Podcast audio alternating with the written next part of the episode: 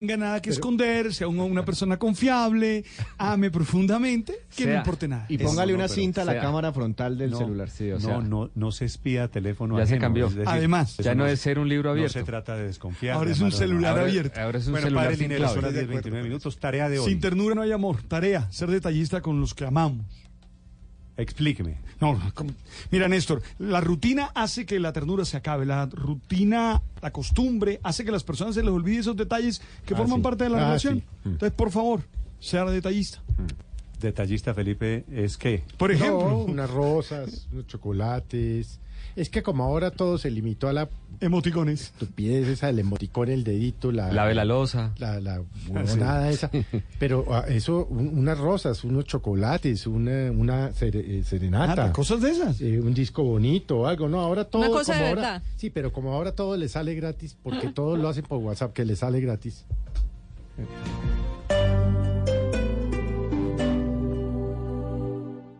Unificación de deudas con tasa desde 0,79% mes vencido. Sí, trae las deudas de otros bancos con tasa desde 0.79% mes vencido con tus tarjetas de crédito Colpatria y Scotia Bank Colpatria. Es muy fácil, con una sola llamada y sin papeles. Llama gratis al numeral 642, numeral 642 o en nuestras oficinas y ten a la mano el número de la tarjeta de crédito de la otra entidad y listo. Si aún no tienes tu tarjeta de crédito Colpatria o Scotia Bank Colpatria, solicítala ya. Promoción vigente hasta 31 de julio de 2019. Tasa equivalente al 9.90% efectivo anual. Consulta condiciones y restricciones en scotiabankcolpatria.com y colpatria.com. Vigilado Superfinanciera. En Ecopetrol estamos comprometidos con el aire de Bogotá. Por eso estamos entregando a la ciudad combustibles más limpios para los nuevos buses de Transmilenio, para que la ciudad respire un mejor aire. De todos para todos. Ecopetrol. La Alcaldía de Bogotá, en el marco del Festival de Verano y La Calle, te traen a lo mejor de diferentes universos musicales en un mismo escenario y gratis. Paola Franci, Peter Manjarres, Mike María, Jesse Uribe. Y para cerrar con broche de oro, haremos rugir a Bogotá entera con los jefes de jefes. Los Tigres del Norte. 11 de agosto, Parque Simón Bolívar. Gran Festival La Calle 2019. Invita a Blue Radio. Hiper ahorra en Alcosto y Catronics con los increíbles descuentos de HP. Aprovecha 33% de descuento en Morral HP Ultralight y llévalo por solo 59,900 pesos. Al costo. Hiper ahorro siempre. Vigencia hasta el 23 de julio. Los niños y las niñas sin vacunar están en riesgo de contraer enfermedades. Vacúnalos. Verifica el carnet de vacunación de tu hijo para que esté al día de acuerdo con su edad. Las vacunas son gratuitas para los menores de 6 años. Si eres adulto mayor de 60 años, puedes vacunarte contra Acude este sábado 27 de julio a la gran jornada de vacunación en cualquiera de los 300 puntos disponibles en la ciudad. Consúltalos en www.saludcapital.gov.co. Todos los días son de vacunación. Alcaldía de Bogotá.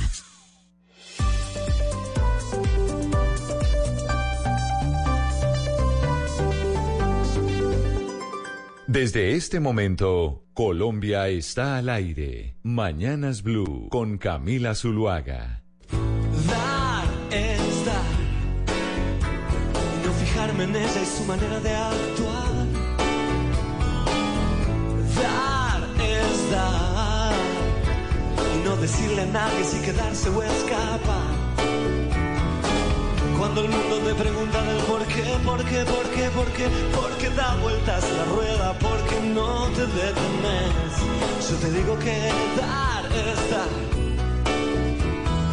10 de la mañana, 33 minutos. Continuamos en Mañanas Blue. Empezamos todos los días a las 4 de la mañana y vamos hasta la 1 de la tarde. Hoy es lunes musical eh, de clásicos. Y antes de que, a ver, creo que esta canción no necesita mucha presentación, don Gonzalo Lázari, ¿por qué no le contamos a los oyentes cómo gira el mundo hasta ahora?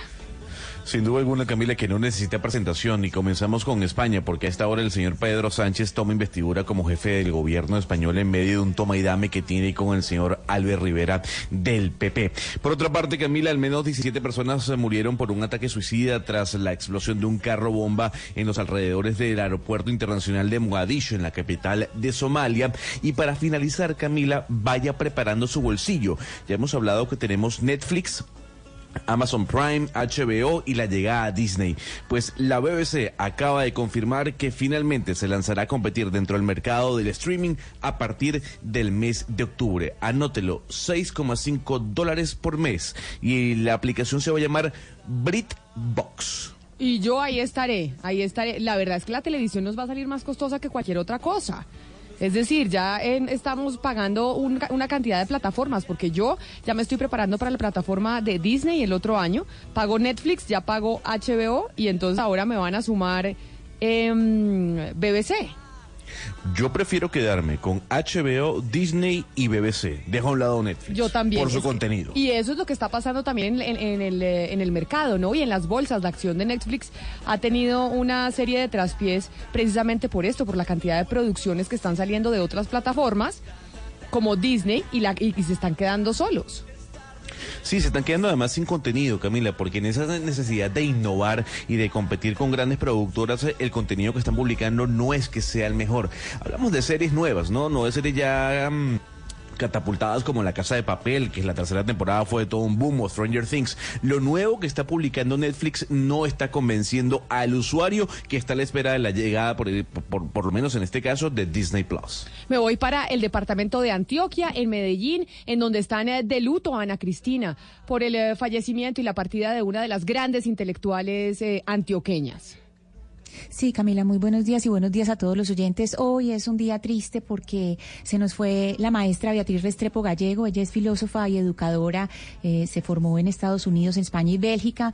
Ella, eh, Camila, fue profesora de la Universidad de Antioquia, integró, por ejemplo, la Junta de Empresas Públicas, también fue secretaria de Educación y pues sus escritos se enfocaban básicamente no solo en, en pedagogía, sino en asuntos relacionados con ética. Es una gran pérdida, como lo fue también hace poco tiempo la maestra María Teresa Uribe de Incapié. Grandes mujeres e intelectuales que se nos van, pero nos quedan sus escritos y sus enseñanzas. Ana Cristina, y siguiendo con temas de Medellín, nosotros desde principios de este año venimos hablando de Hidroituango de manera juiciosa. Hemos venido cuestionando lo que ha pasado con la presa, hemos venido investigando cuáles han sido las irregularidades de Hidroituango a hoy. A hoy, ¿cuál es la conclusión que hace usted que ha estado detrás del tema? Sí, bueno, ya eh, se cierra pues un hito importante que es eh, la cota 435, que eso era pues un, un momento importante. De todos modos quedan algunos retos pendientes, Camila, entre ellos le puedo citar algunos, como es por ejemplo el cierre de la segunda compuerta de, de esta galería auxiliar de desviación. Ese es un eh, reto importante. Otro también es eh, la conclusión de ese pretapón en el túnel derecho, es decir, hay que cerrar esos túneles. Y eh, en la casa de máquinas también hay trabajo pendiente, pues porque hay que eh, llenar las cavernas afectadas y que se aseguren los muros y techos para que toda la estructura pues tenga condiciones de seguridad por ahora y a corto plazo. Digamos que esos son los retos cercanos más importantes que se tienen en, en Hidroituango. ¿Alguno de ustedes, a ver quién de la mesa estuvo en cine este fin de semana? ¿Alguno de la mesa estuvo en cine este fin de semana? Sí, yo estuve viendo una película además malísima. ¿Cuál? Y no precisamente es El Rey León, ¿no? Eh, la nueva entrega de Rápidos y Furiosos. No, pero pues es que usted es el único que se sigue viviendo eso a pesar de ser las eh, películas más exitosas, ¿no? Vin Diesel está millonario por cuenta de ya que va Rápido y Furioso número 8, 9, ¿en qué vamos? Esta es como una precuela de lo que ha ocurrido en Rápidos y Furiosos, pero malísima. Además, eso sí, eh, protagonizadas por La Roca y Jason Statham, o sea, dos, per- dos personajes muy importantes de Hollywood, pero muy mala, muy mala. Muy mala, yo vi El Rey León. ¿Ya se lo vio alguno de la mesa de trabajo? ¿Todavía no se han visto El Rey León? He visto los, No. los avances que han colocado en, la- en- en- en Instagram, por ejemplo. ¿Qué tal está? No, no habían boletas. Eso me está diciendo aquí doña Jennifer Castiblanco que no había boletas. Yo saqué las boletas desde No el boletas. miércoles, desde el miércoles Hugo Mario, pero le hago eh, una reseña que ya había hecho el New York Times en los Estados Unidos diciendo que era una película a la que le faltaba alma y efectivamente así es. Yo lamento decirles a todos los fanáticos del Rey León, se la tienen que ir a ver, pero a mí no me mató. Quedé eh, un poco desilusionada, o sea, es una película que no se tiene que ver pero no, pero no salí feliz como por ejemplo salí de, de Aladino. Camila, yo vi la, la, la primera, ¿no? Pero digo, ¿qué es eso de que le falta alma? ¿Le falta qué? ¿Le falta sentimiento? ¿Qué le falta a la película? Pues porque la, usted cuando ve la, la primera, la de muñequitos, Oscar, pues obviamente usted llora, sufre, es una maravilla de película. Ya sabemos la historia cómo quedó, precisamente en donde El Rey León fue esta película exitosísima, incluso ganadora de Oscar y demás. Pero Sí. esta ya es una gran tecnología, se ven los animales de verdad, pero, pero pues le falta sentimiento. Es la misma película, solo que con los animales supuestamente de verdad que se hacen en computador, pero no logra a usted engancharlo como si la logra enganchar la de los muñequitos. Porque finalmente los muñequitos usted ve la carita, se ríen, no sé qué. En, en esta no, porque la tecnología creo que todavía no da para que pueda ser tan avanzada y los sentimientos de los animales que se vean de verdad, eh, pues se vean en su cara. Es lo que creo yo. Pero pues váyanse la ve. La verdad no fue también porque no había boletas. No había Sí, boletas, no, pero sí me dediqué al otro al, al otro estreno que había este fin de semana, que era La Casa de Papel. Es así, yo creo que Hugo Mario, sí, la maratón de la Casa de Papel que Maratón está sábado, buenísima. Sí, estuvo buenísima y, y además también un libro que les recomiendo que se llama Viaje al manicomio de Kate Millett, buenísimo. Oiga, pero Ana Cristina, ya que usted y Hugo Mario dicen lo de la casa de papel, nosotros acá haciendo actualización de fin de semana de lo que nos vimos y el cine, la película, las películas, los libros, etcétera. Yo no veo la casa de papel, o sea, no me vi ni la primera ni la segunda y mucho menos la tercera. Pero leí comentarios también que pésima, que súper reforzada, que ya hay un argumento que no se puede trabajar más, que ya han tratado de estirar y estirar y estirar y de verdad que esa vaina no da más. Lo, Qué manera de arruinar una serie con esta tercera temporada. O sea, se tenían que quedar tranquilos hasta la segunda y listo. Oiga, listo. Qué, manera, de arruinar, serie la serie. Como las arruina usted también, mi apreciado Gonzalo. Usted también es espe- especialista en arruinar las cosas. ¿Pero por qué? O sea, simplemente estoy diciendo, no hace falta una tercera temporada porque no agrega nada. O sea, no hay nada que agregar. Eso, eso, eso leí de, de algunos críticos que estuvieron viéndose la tercera temporada. Pero miren, otra de las cosas que está pasando en eh, Bogotá y en Colombia, no solo en Bogotá, sino en Colombia, sino que en lo que va corrido del año, en promedio, se han robado 272 celulares al día. ¿Algunos de ustedes alguna vez le han robado el celular? En el, en el bus, Sí. en el Transmilenio, en la Claro. calle, Sí. en un restaurante. A mí me A mí me han atracaron por lo menos tres celulares ya. Paseo millonario en Bogotá y me atracaron y se quedaron con todo. Eso sí hace ya No, a mí varios me años, robaron pero- bolso, pero es me- bolso con el común. celular. A mí una vez me robaron el celular y me pusieron un cuchillo en la cara. Y pues la situación está tan grave con el tema del celular que ya el promedio de robo de celular en Colombia son 272 celulares al día.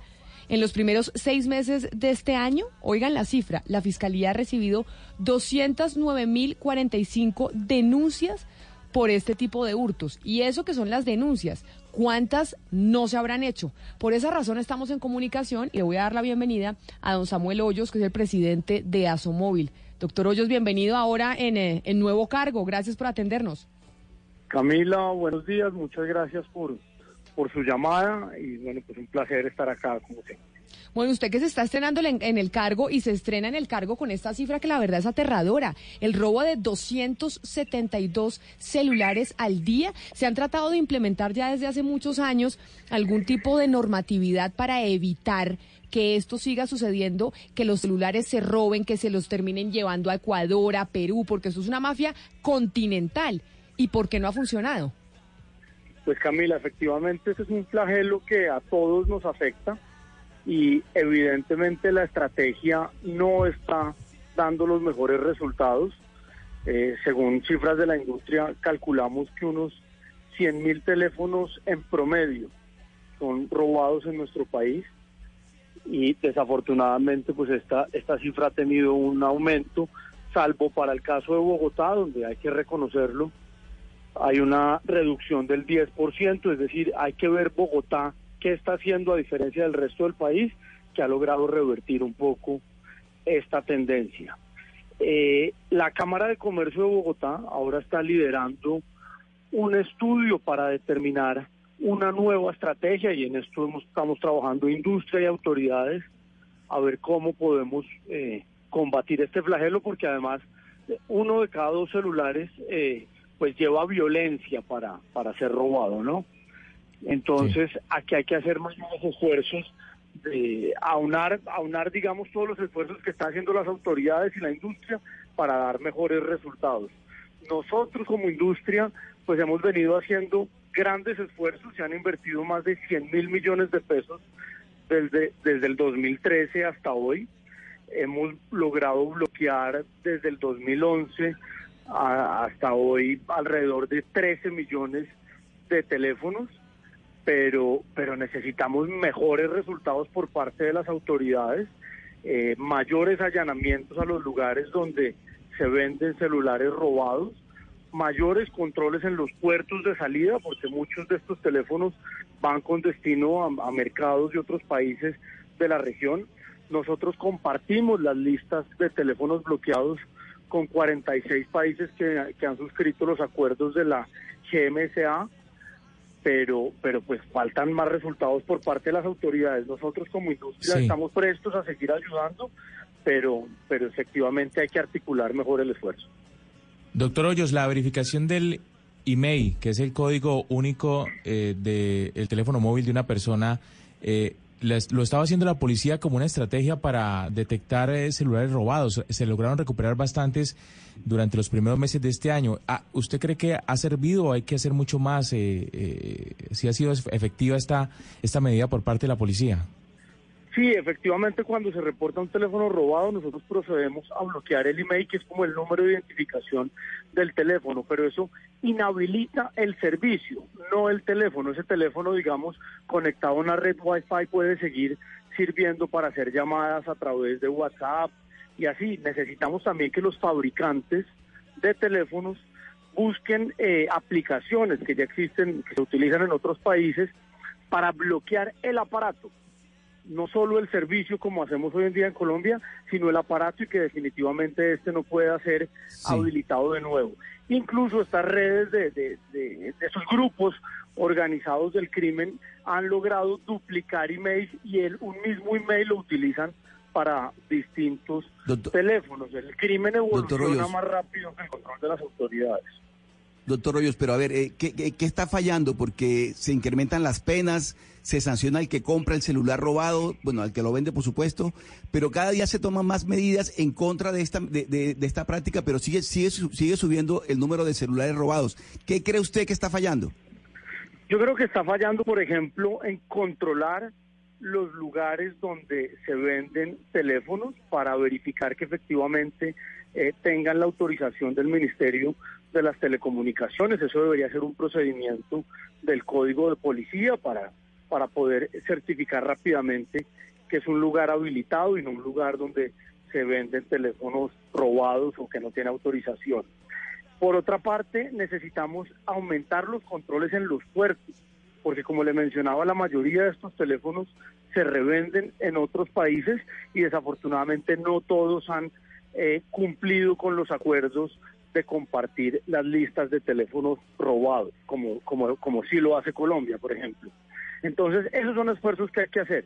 Por otra parte, nosotros insistimos, y así lo ha reconocido la CRC, en la necesidad de eliminar la lista positiva. Y esto es como un inventario de teléfonos legales que se hace en Colombia y es un requisito que solo existe en Colombia eh, y que es dispendioso para los usuarios y para la industria pues también eh, genera grandes costos y es y es una medida ineficiente que debería eliminarse. Entonces, necesitamos mayor articulación entre las actuaciones de la policía, mayores allanamientos a los lugares donde se venden teléfonos robados, mayor control en los puertos y eh, que los fabricantes contribuyan también con la aplicación que permita bloquear definitivamente el aparato. Eso yo creo que Señor Hoyos. permitiría dar mejores resultados, sí. Señor Hoyos, ¿ustedes tienen eh, registro de los lugares de Colombia donde más se roban celulares y cuáles son esos tipos de celulares, digamos, más eh, apetecidos o que más buscan los, los ladrones? Pues en este momento no tengo esa- esas cifras a la mano. Sin duda Bogotá, pues por el volumen, eh, sigue siendo uno de los lugares donde más celulares se roban en el país. Eh, hay teléfonos, digamos, de, de alta gama o de teléfonos inteligentes, que, que eso es más fácil bloquearlos, les resulta más difícil a los delincuentes habilitar estos teléfonos y, y entonces en esos casos proceden, por ejemplo, a, venderlos por partes, etcétera, pero son menos apetecidos. Los teléfonos, entre, en- digamos, de menor calidad, eh, son más fáciles para los delincuentes de volver a utilizar y de revender. Pero mire, esto que usted nos está explicando, doctor Hoyos, es algo que finalmente ya se viene haciendo. Es decir, por ejemplo, el bloqueo de los celulares. A uno cuando se cambia de operador le bloquean el celular. Cuando inmediatamente se lo roban, igual lo bloquean, pero se lo siguen robando. Y quiere decir entonces, y usted me disculpará, que, pareciera que las empresas que venden los celulares son las directamente favorecidas con estas, porque apenas se, se roban el celular, pues uno termina, uno termina comprando un celular nuevo. Y como que si no hubiera algún tipo de propuesta distinta para evitar que a la gente le estén robando los teléfonos. Pero más allá del robo de teléfonos, es que muchas veces el robo de teléfonos viene acompañado de una afectación a la vida de la persona. Porque como le digo, a mí una vez me robaron el celular y me pusieron una navaja en la cara. Claro, el 50%, como le decía Camila, de los hurtos está asociado a, hechos violentos, ¿no?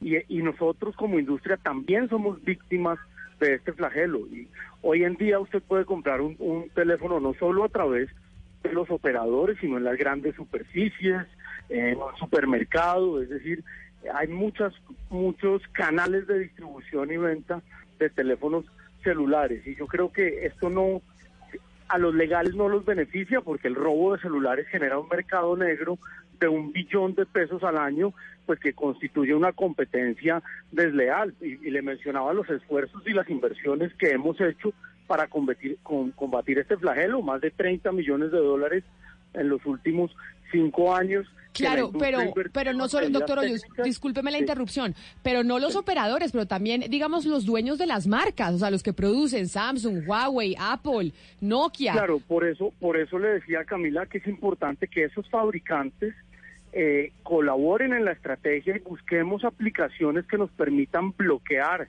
el teléfono y que no pueda volver a ser habilitado, porque hoy la medida hasta donde nosotros podemos llegar como operadores es bloquear el servicio, sí, bloquear el email y compartir esas listas con otros países.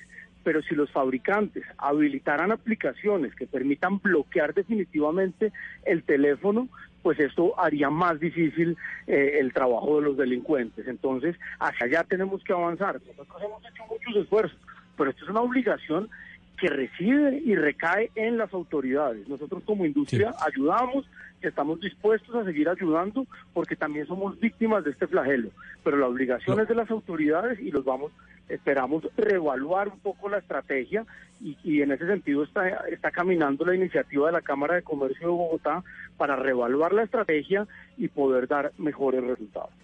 Sí, lo, lo otro, doctor Hoyos, es que quien se roba un teléfono celular en Colombia, pues termina eh, al otro día en la calle, así se ha capturado por las autoridades. Creo que lo que se tipifica ahí es el delito de receptación y es escarcelable, si no estoy mal. Sí, lo que pasa es que hay que buscar medidas.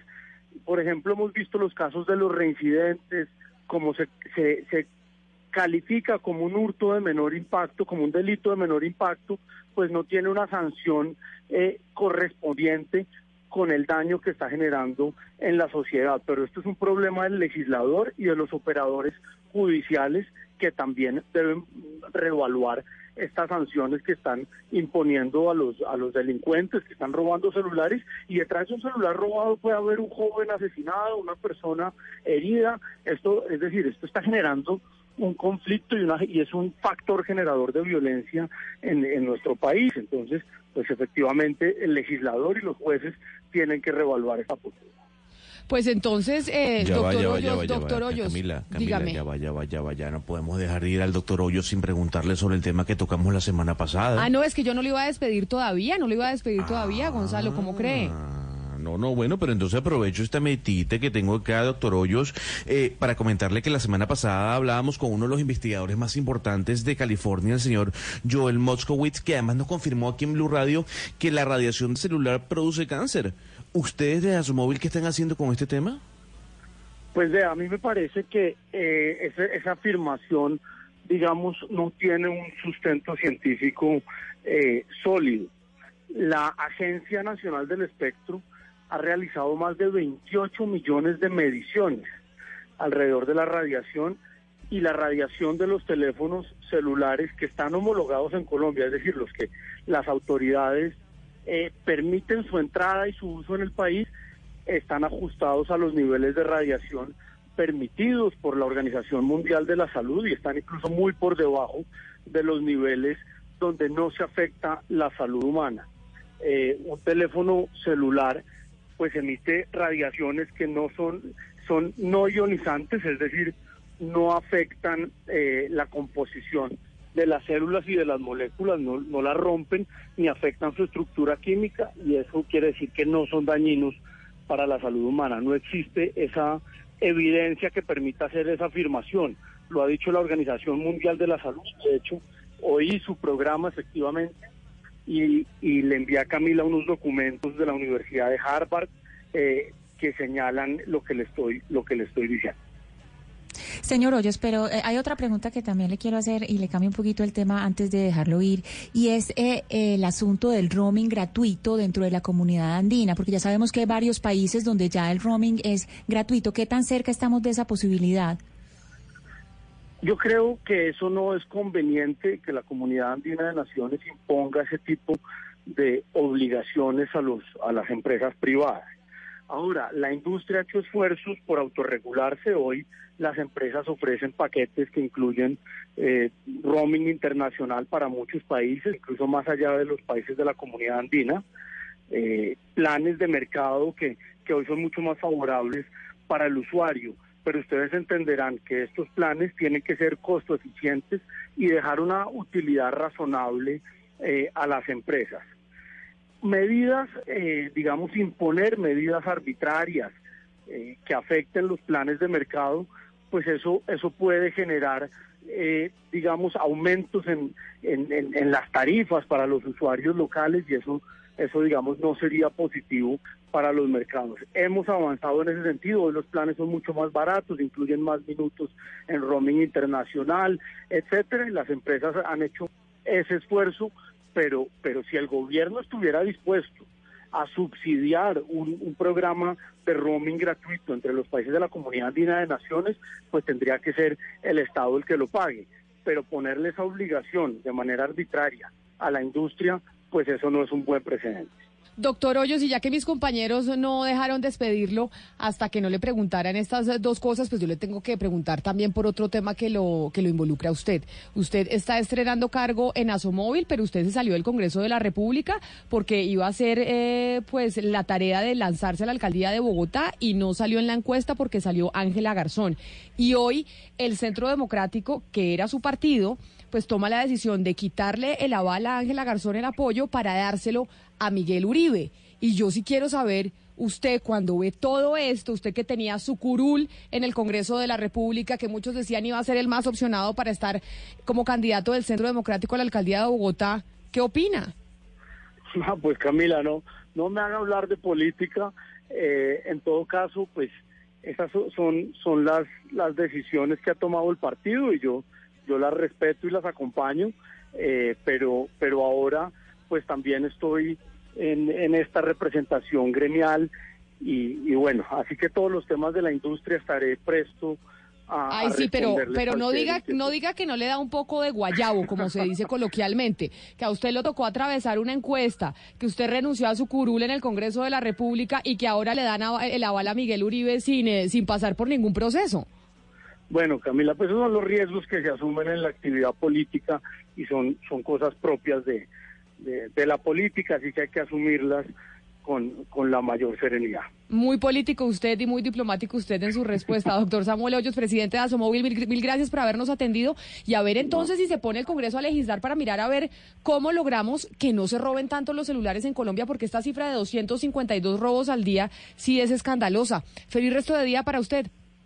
Mil gracias, Camila. Feliz día para usted y para todos sus oyentes. Colombia está al aire.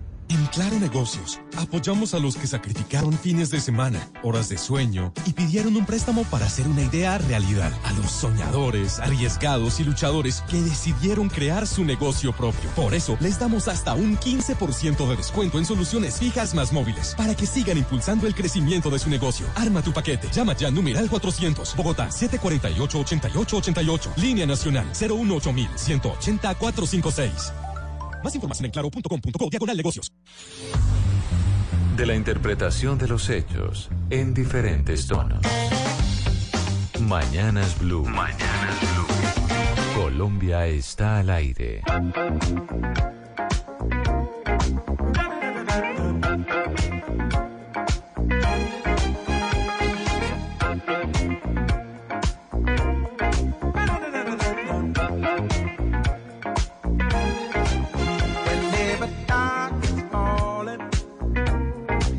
Mañanas Blue hoy de lunes, lunes muy frío en Bogotá con el cielo completamente gris. Está eh, lloviendo en la capital. Ahora me dicen mis compañeros cómo amanecen eh, sus ciudades, pero estamos el lunes de clásicos, Gonzalo.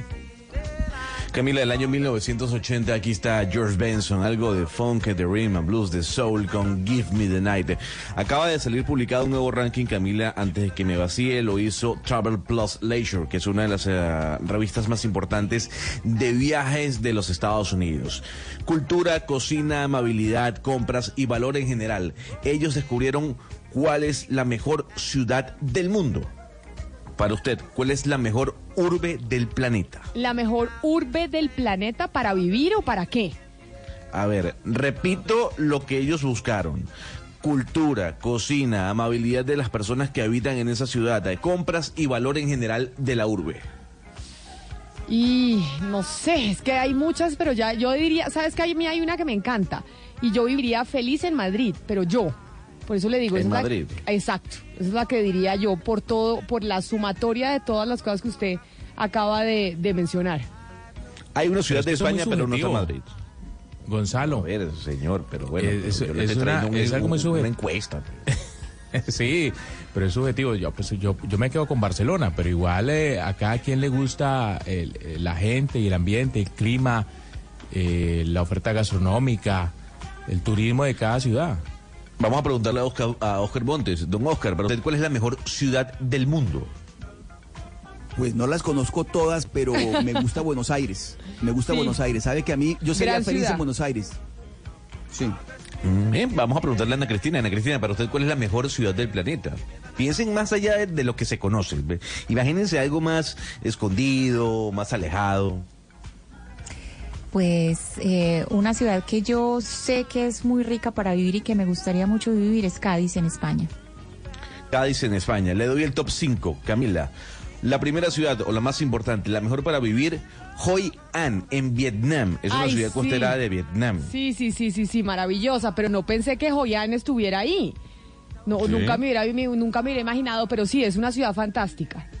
Segundo lugar, San Miguel de Allende en México. Tercer puesto para Chiang Mai en Tailandia. Cuarto lugar, Ciudad de México. Y puesto número cinco, también en México, Oaxaca. Y lo que dicen los encuestados, en este caso, Camila, es que no hay nada como la cultura asiática de Tailandia y la cultura mexicana. Pues mi- mire, yo, eh, la cultura mexicana es maravillosa, la comida deliciosa, son ama- amabilísimos los mexicanos.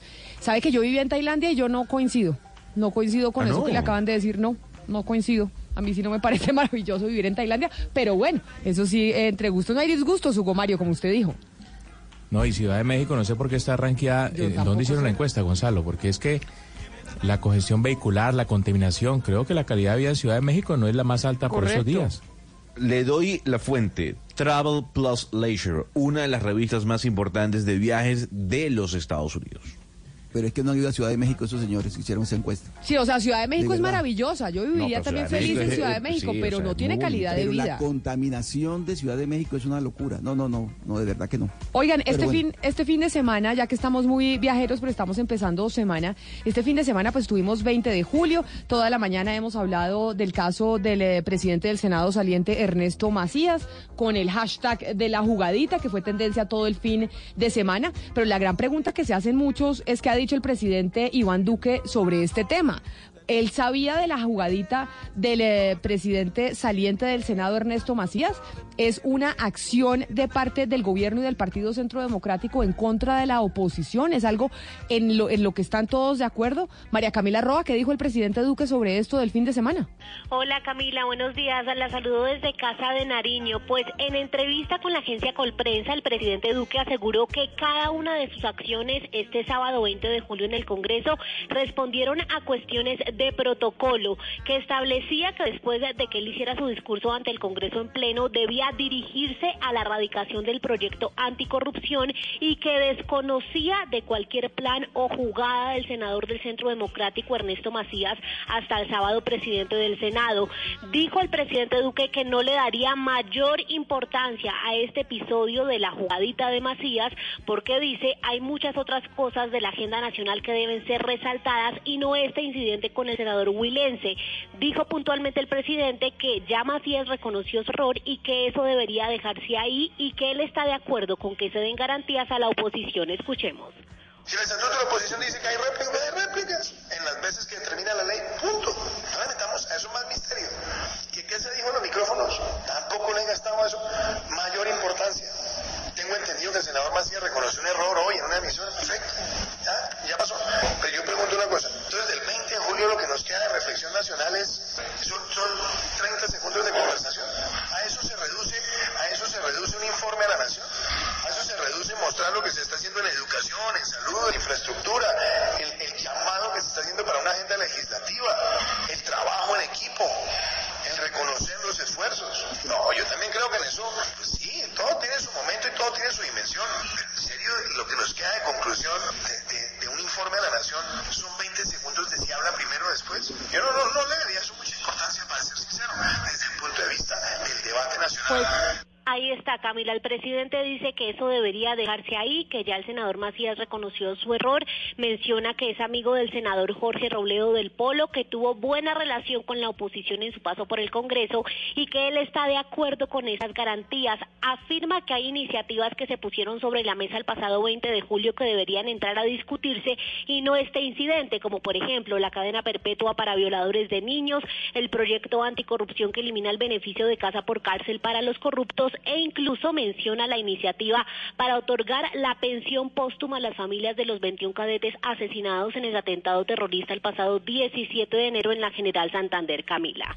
María Camila, ¿y, tuvieron la posibilidad los periodistas eh, de preguntarle y cuestionar al presidente Duque sobre sus respuestas o simplemente fue una entrevista con prensa? Simplemente fue una entrevista con prensa, por eso estamos dando el crédito, Camila, pues porque fue del presidente con eh, los editores y la periodista que cubre Palacio aquí para Colprensa. María Camila, mil gracias. Pero yo creo ahora, Cristina, que quedan eh, pues muchas preguntas, porque evidentemente el presidente dice no ponerle atención, pues el país está concentrado en muchas otras cosas distintas a la jugadita de Macías, pero básicamente lo que pasó es algo mucho más profundo que decir solo es la jugadita de Macías, sino lo que eso representa. Claro, Camila, porque es que detrás de la jugadita no hay sino algo obvio, y es que el señor es un tramposo y antidemocrático, y eso aquí no es lo central. Si uno mira las cifras de Congreso Visible, lo que pasó, Camila, es que de 635 iniciativas legislativas, 349 fueron archivadas, fueron eh, archivadas, y esto nos, nos muestra mucho de la pérdida de tiempo y de recursos. Eh, solamente de esas 635, solamente 7 se convirtieron en ley, 9 quedaron para sanción y 223 en trámite. Entonces uno dice también, Camila, que lo que hay es un, una muestra de ineficiencia impresionante y también pues habla mucho de los bajos índices de gobernabilidad y de la mala, mala relación que hay entre el Ejecutivo y el Legislativo y, y en general, Camila, es la falta de, lidera- de liderazgo, que eso es muy preocupante. Pe- Pero además estoy, estoy Ana Cristina, eh, totalmente en desacuerdo con el presidente Duque, lo que acaba de decir a Colprensas. Es que no es un hecho menor lo que pasó el sábado 20 de, de julio. El hecho de que el presidente legislativo sabotee la participación de la oposición, que la tiene ganada además por derecho constitucional, pues no, eso no es una cosa eh, que le damos restar importancia. Claro que hay proyectos de ley muy importantes y trascendentales que se van a discutir desde ahora en el Congreso, pero ese hecho realmente merece todos los cuestionamientos contra Macías que Pero, ejercía como presidente del legislativo. ¿Sabe una cosa, Hugo Mario? Es que todos los presidentes se quejan exactamente de eso. De que lo que ellos consideran que es lo más importante en los medios de comunicación no le, paran, no le, no le ponen atención. Entonces es como que la agenda impuesta desde, desde el poder. Es decir, no, es que, es que para mí y para todos sí es muy importante que el presidente del Senado, ¿verdad?, le niegue la posibilidad a la oposición de hacerse, de expresarse en el, en el Congreso de la República. Eso es gravísimo. Eso no es una anécdota. Eso es un hecho que muestra el talante, el talante de una persona y por supuesto de un gobierno. Si el presidente considera que eso es una anécdota y que es un asunto menor, pues es gravísimo que el presidente lo considere, porque es que está de por medio el juego democrático, el juego de las garantías, el juego que tiene la oposición. Hoy en día él es gobierno y mañana seguramente va a ser oposición. Y esas mismas garantías que hoy le está negando o que le negó el señor Mesías a la oposición, mañana las van a necesitar los que están en, su momento van a ser oposición. De tal manera que igual pasa con todos los presidentes. El presidente Uribe se quejaba de que no, no le paraban a lo que él decía, Santos también. Todo el mundo se queja, pero realmente en este caso yo no creo que sea una anécdota ni que sea un asunto menor.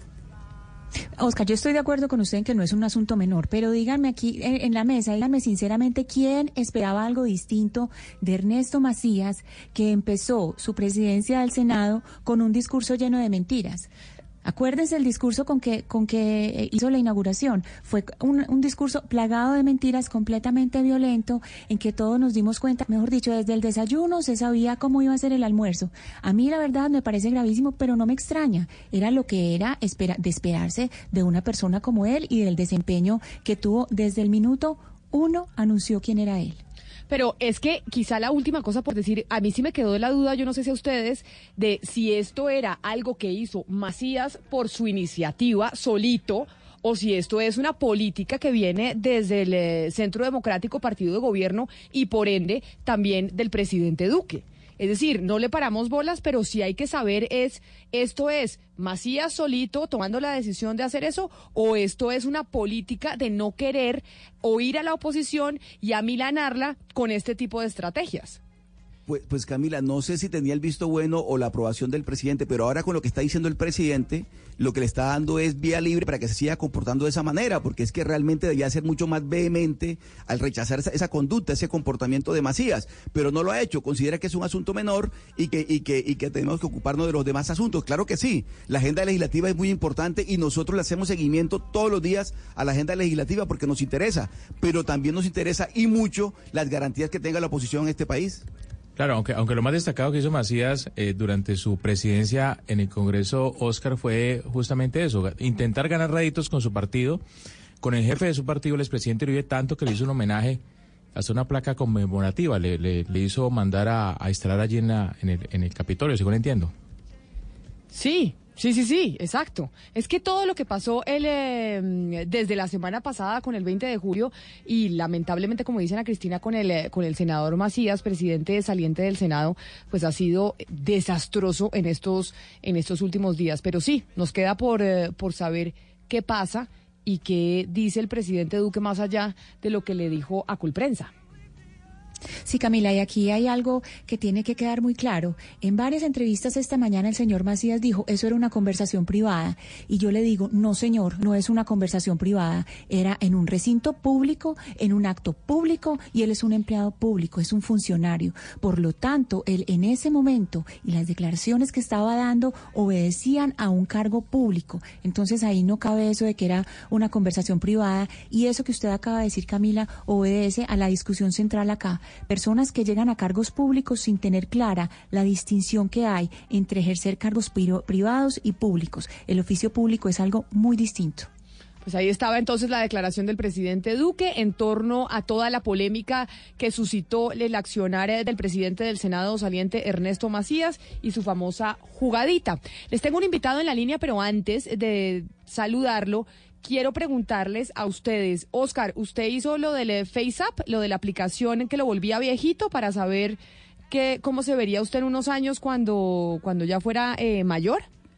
Camila, le cuento que cuando lo iba a hacer, leí por alguna parte, creo que fue en redes sociales, en Twitter, leí que eh, eso serviría para que los datos míos los tuviera en Rusia y no sé qué cantidad de cosas, y yo le cogí miedo y no lo hice al final. No lo hizo usted, usted creyó en el tema ruso. Usted, Oscar. Yo creí, en, sí, sí, sí, yo creí, yo creí en el tema ruso. No tengo ni idea si eso es mentira o lo que sea, pero yo creí en el, en el cuento ruso y no me metí en eso. Ana Cristina, ¿usted hizo el FaceApp? ¿Usted se volvió viejita con la aplicación? No, Camila, yo para esos juegos de aplicaciones no, me da, la verdad me da susto. Soy eh, miedosa, eh, no tanto de que cojan mis datos, sino de bajar un virus en el teléfono, cosas. Yo soy muy miedosa para bajar cosas por teléfono, la verdad. Ah, o sea que ustedes estuvieron muy precavidos. O Gonzalo, ¿usted sí hizo la, la aplicación o no? ¿No la usó? ¿Se volvió viejito? Yo, no, no, yo me volví viejito y además me pusieron bigotes. A mí me encantó porque como a mí no me salen bigotes, me pusieron bigotes en la aplicación y me sentí como adulto, me vi mayor. A mí me volví, a mí me Yo pusieron solo arrugas. Hugo, ¿a usted qué le hicieron? Sí. No, no, no, no, Camila, yo no solamente porque eh, sí, sí, sí, sí creí en, en efecto que me iban a robar los datos, sino porque además me da pánico verme mayor. Con, solo verme al espejo ya tengo suficiente, Camila. No, es que a propósito de lo que dice Ana Cristina y lo que dice Oscar, sobre todo lo que dice Oscar, mucha gente no la bajó porque dicen acá le está entregando usted la información a los rusos, usted está entregando todos sus datos, etcétera, etcétera, y mucha gente le dio miedo y, y otras personas dicen, oiga, a mí me da miedo bajar estas aplicaciones porque podemos eh, tener un virus en el, en el celular. Pues, ¿cómo le parece que hay unos expertos en seguridad informática que nos van a aclarar porque hicieron un análisis sobre si realmente Oscar, cuando usted bajaba la aplicación, le entregaba a los rusos todos los datos o no? Y ellos fueron los de Adalit. Y entonces nos atiende su CEO, su presidente Andrés Guzmán, para que nos diga si podemos estar tranquilos los que bajamos la aplicación y los que nos volvimos viejitos con esa aplicación. Señor Guzmán, bienvenido a Mañanas Blue. Buenos días, Camila, a toda su audiencia, muy buen día. Estamos tranquilos, los, tranquilos y podemos eh, relajarnos los que nos volvimos viejitos con la aplicación que los rusos no van a tener nuestra información. Bueno, pues el tema es un poco complejo, porque cuando se descarga la aplicación se, pierdan, se aceptan las condiciones de privacidad. Entonces, en términos así muy resumidos, eh, la persona que la descargó aceptó de forma eh, perpetua, irrevocable, no exclusiva, libre de garantías, de forma mundial, que pueden usar su imagen, sus fotos, que pueden reproducirlas, modificarlas, adaptarlas, publicarlas, traducirlas, crear trabajos derivados, distribuirlas, ejecutarlas públicamente, en fin, incluso se acepta que se haga una transferencia internacional de datos. Entonces, pues evidentemente sí es un, una- un tema bien complejo eh, haber aceptado las condiciones de, de la privacidad de esta aplicación. Señor Guzmán, pero la pregunta es, ¿hay riesgo o no si uno descargó la aplicación? Bueno, pero el, eh, no hay que alarmarse tanto, pues el riesgo existe en todo lado. Es, es muy muy similar a lo que sucede cuando usted tiene eh, eh, Face, eh, Face eh, eh, el, el, el FaceTime el, o cualquier aplicación que le pida sus fotos. Lo que pasa es que esto se usa para, o se está usando hoy en día, para utilizar sistemas de inteligencia artificial para hacer detección, detección de, de rostros de personas. Eh, sistemas que hoy en día se usan en China muchísimo, por ejemplo, para hacer pagos o para identificación de personas eh, eh, criminales, etcétera, etcétera, ¿no? Bases de datos eh, biométricas se llaman. Pero entonces lo que entiendo de lo que ustedes estudiaron es, esta aplicación que lo volvía uno viejito no es más peligrosa que las otras que bajamos normalmente en nuestro celular cuando firmamos y decimos acepto términos y condiciones y básicamente que estoy aceptando entregar una, una serie de información mía. Bueno, pues cuando usted lo compara con algunas aplicaciones como Instagram, por ejemplo, no son las eh, eh, posibilidades que usted le da a la aplicación de hacer cosas con su imagen, no son tan invasivas como esta, porque esta incluso lo que, eh, pues, eh, en los términos de privacidad se le queda es, por ejemplo, de forma perpetua, es decir, que ellos pueden utilizar su rostro para siempre, pueden hacerle utilizarlo en los temas que quieran, puede cambiarlo, modificarlo, puede incluso adaptarlos, hacer trabajos derivados. Entonces, pues es un poco más invasiva. Señor Guzmán, pero en este caso usted dice que no hay que alarmarse. ¿A usted no le da alarma o no le da algo de temeridad o, o temor en este caso de que una empresa rusa tenga sus datos? No estamos hablando de Facebook, sino de una empresa rusa. Bueno, pues en términos reales, eh, yo digo que no hay que alarmarse porque si su rostro está en Internet, pues ya eh, públicamente muchas personas lo pueden conocer o muchas entidades, ya sabemos que por ejemplo para entrar a Estados Unidos ya están revisando redes sociales, eh, para hacer muchísimos tipos de análisis, la NSA, etcétera, etcétera, están viendo toda la información todos los días. Entonces, claro, es preocupante, sin embargo, pues ya en el contexto del mundo, cuando usted descarga aplicaciones gratis, está aceptando o está pagando con su información. Eh, pues es algo que ya es una realidad dentro del contexto social y dentro de este mundo de, te- de la tecnología, ¿no? Y es el pago que hacemos cada uno de nosotros, pues por, por, por poder tener este tipo de aplicaciones y no pagarlas, ¿no? Bueno, usted me va a per- perdonar, pero yo soy un poquito ignorante en esto que usted nos está explicando. Usted nos habla de trabajos derivados, que con esa, eh, al sacar esa aplicación de la que estamos hablando u otras aplicaciones se pueden hacer. Usted nos dijo trabajos deri- derivados, usar su rostro o usar su información. ¿Cómo? ¿Qué son trabajos derivados y para qué podrían usar el rostro de uno o la información de uno? Por ejemplo, el hecho de ver eh, a la persona viejita o verla mayor o verla más joven o verla con barba o verla con pelo o verla pues, cuando el señor no tiene, eso es un trabajo derivado. La obra original sería la fotografía como tal, la fotografía que usted sube, pero la modificación que se hace de la fotografía ya es un trabajo derivado, es una obra derivada. Entonces, ese tipo de, eh, de, de- de información pues la podrían usar. Entonces piense usted que, por ejemplo, podrían coger muchas, muchas, muchos rostros y hacer un aviso y usted se encuentra en un aviso porque esa es una obra derivada y usted autorizó la publicación de ese aviso porque cuando usted subió la foto pues ese fue el pago que dio. O Sí, puede sí. colocarlo en un aviso en internet o pueden hacer un, bueno, eh, pueden hacer Guzmán, cualquier pero, tipo de obra. digamos, una persona que, que ignoraba las consecuencias de tomar esa decisión, seguramente lo hizo por jugar, por divertirse, que, eh, que no sabía de, eh, eso que usted nos está contando en este momento, ¿qué puede hacer? Es decir, después de que ya tomó la decisión, que ya bajó la aplicación y todo, en este momento, ¿cómo puede rever- eh, reversar, revertir la, la decisión? Bueno, en términos reales, eh, cuando usted descarga una aplicación, acepta los eh, términos de uso de la misma y los términos de privacidad en este caso. Entonces ya la cuestión sería hacer una solicitud directamente a la aplicación para revocar eso. ¿Es posible? Claro que sí es posible. En Colombia nosotros estamos regulados por la Ley 1581 del 2012, que es la Ley de Protección de Datos Personales, y esta norma nos da la posibilidad de revocar esas autorizaciones que damos de uso o tratamiento de datos. Entonces, evidentemente, sí, en- en- en los términos de esa norma, se podría enviar una comunicación a, a la aplicación directamente y revocar todas las autorizaciones pues, que la persona dio. Entonces, básicamente, si usted nos fuera a dar algún tipo de recomendaciones para ya terminar eh, con las preguntas, doctor Guzmán, a la hora de nosotros tener un celular y bajar aplicaciones, ¿qué tenemos que tener en cuenta? Si una aplicación nos pide ciertas cosas, ¿cuándo no deberíamos bajarla y cuándo deberíamos acceder y decir, listo, igual la bajo a mi celular? Bueno, pues la, la recomendación más importante siempre es revisar qué va a hacer la aplicación en su celular y qué permisos le da. En esos permisos que uno le da, pues eh, si la aplicación, por ejemplo, es una, una aplicación eh, que transforma las fotografías, ¿para qué quiere sus datos personales? ¿Para qué quiere tener su nombre? ¿Para qué tiene, quiere tener, por ejemplo, sus contactos? Esas cosas deberían bloquearse y no autorizar. Eh, y tratar de leer y revisar la política de privacidad, pues para ver si uno la acepta o no, porque pues igual eh, es voluntario. Pues, Una persona puede decir, sí, mire, a mí no me importa que se cambie y que env- envíen a todo el mundo mi foto, a mí lo que me interesa es verme viejito. Y perfecto, pues no hay ningún problema siempre y cuando pues sea consciente de que está aceptando esa política de privacidad. Pues, eh, señor Andrés Guzmán, eh, presidente de Adalit Corp, mil gracias por haber estado con nosotros y habernos entonces aclarado qué pasaba si usted bajaba esa aplicación y se volvía viejito y cuáles eran los riesgos de seguridad eh, que corrían. Feliz mañana para usted. Gracias, muy queridos todos. Chao. Son las 11 de la mañana, 21 minutos y tenemos y tenemos una noticia de último minuto porque este fin de semana hubo una tensión en el Golfo Pérsico, crisis en el Golfo Pérsico, Joana, porque Gran Bretaña estaba denunciando que Irán, y lo denunció ante Naciones Unidas por el eh, secuestro en cierta medida de un buque en el Golfo Pérsico y anunciaron este fin de semana, en medio de la denuncia que hicieron ante Naciones Unidas los eh, británicos, que el lunes iban a tomar medidas en eh, la Casa de los Comunes, es decir, en el Parlamento inglés, medidas que se sumarían a las medidas que ya tomó Estados Unidos en contra de Irán.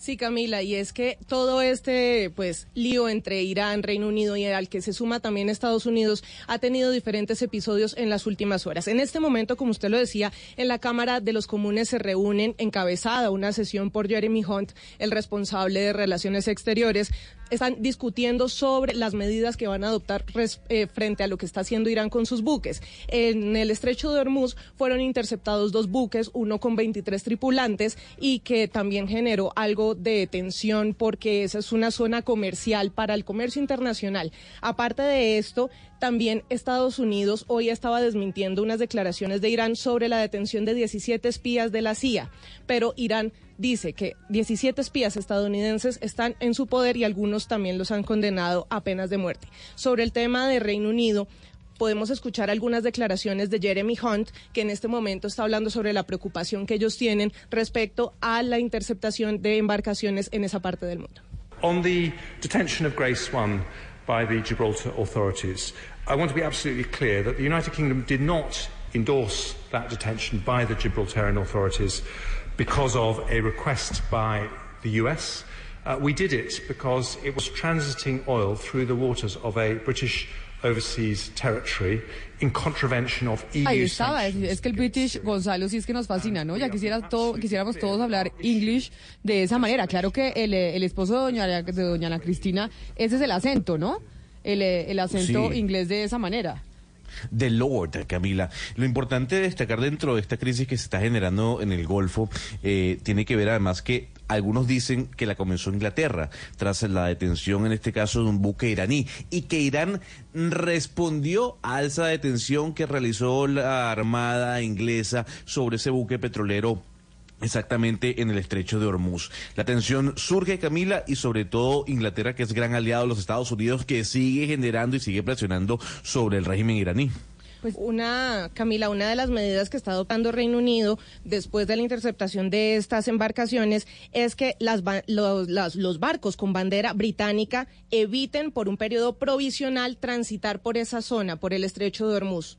Pero además, eh, lo que dicen los analistas internacionales es que Irán estaría aplicando la ley del talión, Gonzalo, el de ojo por ojo y diente por diente. Pero además aprovechándose del vacío de poder que está viviendo en este momento Gran Bretaña en la, transición de primer ministro. Entonces, hacen esto en medio de la crisis de Gran Bretaña, donde no tienen primer ministro, y obviamente esto eh, genera una situación eh, delicada en el Golfo Pérsico. Habría que ver cuál sería la posición en este caso de Boris Johnson, que tiene toda la pinta en este caso para hablar claro de ser el próximo primer ministro de Inglaterra. Una persona que va en contraposición a lo que hacía o a la decisión que tenía Theresa May, sobre todo en conflictos internacionales. Porque Boris Johnson, no digamos que se, se, se parece mucho a Donald Trump o se asemeja a Donald Trump, pero sí tiene algún tipo de lineamiento derechista en contra o de fomentar algún tipo de violencia internacional, entre comillas, según algunos analistas. Reino Unido también ha tenido comunicación con las autoridades iraníes y ha manifestado, pues, en estas palabras como su decepción por lo ocurrido durante los últimos tres días respecto al tema de las embarcaciones. Y también Gonzalo y oyentes, estas son horas decisivas para Reino Unido precisamente por el tema del vacío de poder. Mañana se conocerá si es Boris, Johnson el que asuma el liderazgo de todo este lío político que vive Reino Unido por estos días. Y del Brexit, 11 de la mañana, 26 minutos. Estamos pendientes de la crisis en el Golfo Pérsico, esta tensión que hay entre Irán y el Reino Unido, que en este momento pues está definiendo quién va a ser eh, su primer ministro, pero sobre todo algo que hay que explicarle a los oyentes, y es, Irán es tan importante y es tan eh, preocupante un enfrentamiento de cualquier potencia del mundo con Irán por cuenta de las armas nucleares, por cuenta del arsenal nuclear con el que cuenta Irán. Y por esa razón, eh, don Gonzalo, el jueves tenemos eh, la intérprete precisamente de este podcast para explicarle a los oyentes de qué se trata la tensión nuclear y por qué es importante tener en cuenta que hay en este momento una crisis entre Estados Unidos Irán a la que hoy se le suma el Reino Unido. Tendremos a cinco especialistas que nos van a ayudar a un poco a entender cuál es la problemática que está sucediendo entre Estados Unidos e Irán a toda costa, en este caso, luego de que el gobierno de Donald Trump decidiera romper con ese pacto nuclear que precisamente había firmado el gobierno de Barack Obama con el régimen iraní. Lo que usted dice, preocupa Irán es por la cantidad de uranio que tiene, que crea, que con el que trabaja para crear armas nucleares. Y también en este pulso de poderes se involucra el tema de Israel. En la declaración que escuchábamos hace pocos segundos también está el tema de Siria, que es otro contrapoder que también tiene poder nuclear y que no se le ha dado la importancia suficiente en todo este pulso que también involucra a Estados Unidos. Recordemos que entre jueves y viernes Estados Unidos dice que derribó un dron de Irán que estaba cerca a uno de sus buques, cosa que empiezan unos a negarse, usted a mí no me tocó nada, usted no se me acercó, pero simplemente Estados Unidos hace un llamado a condenar cualquier acción de Irán y empiezan de nuevo a calentarse las aguas en esa zona. Es que a veces aquí en Colombia, Giovanna, nos parece muy lejano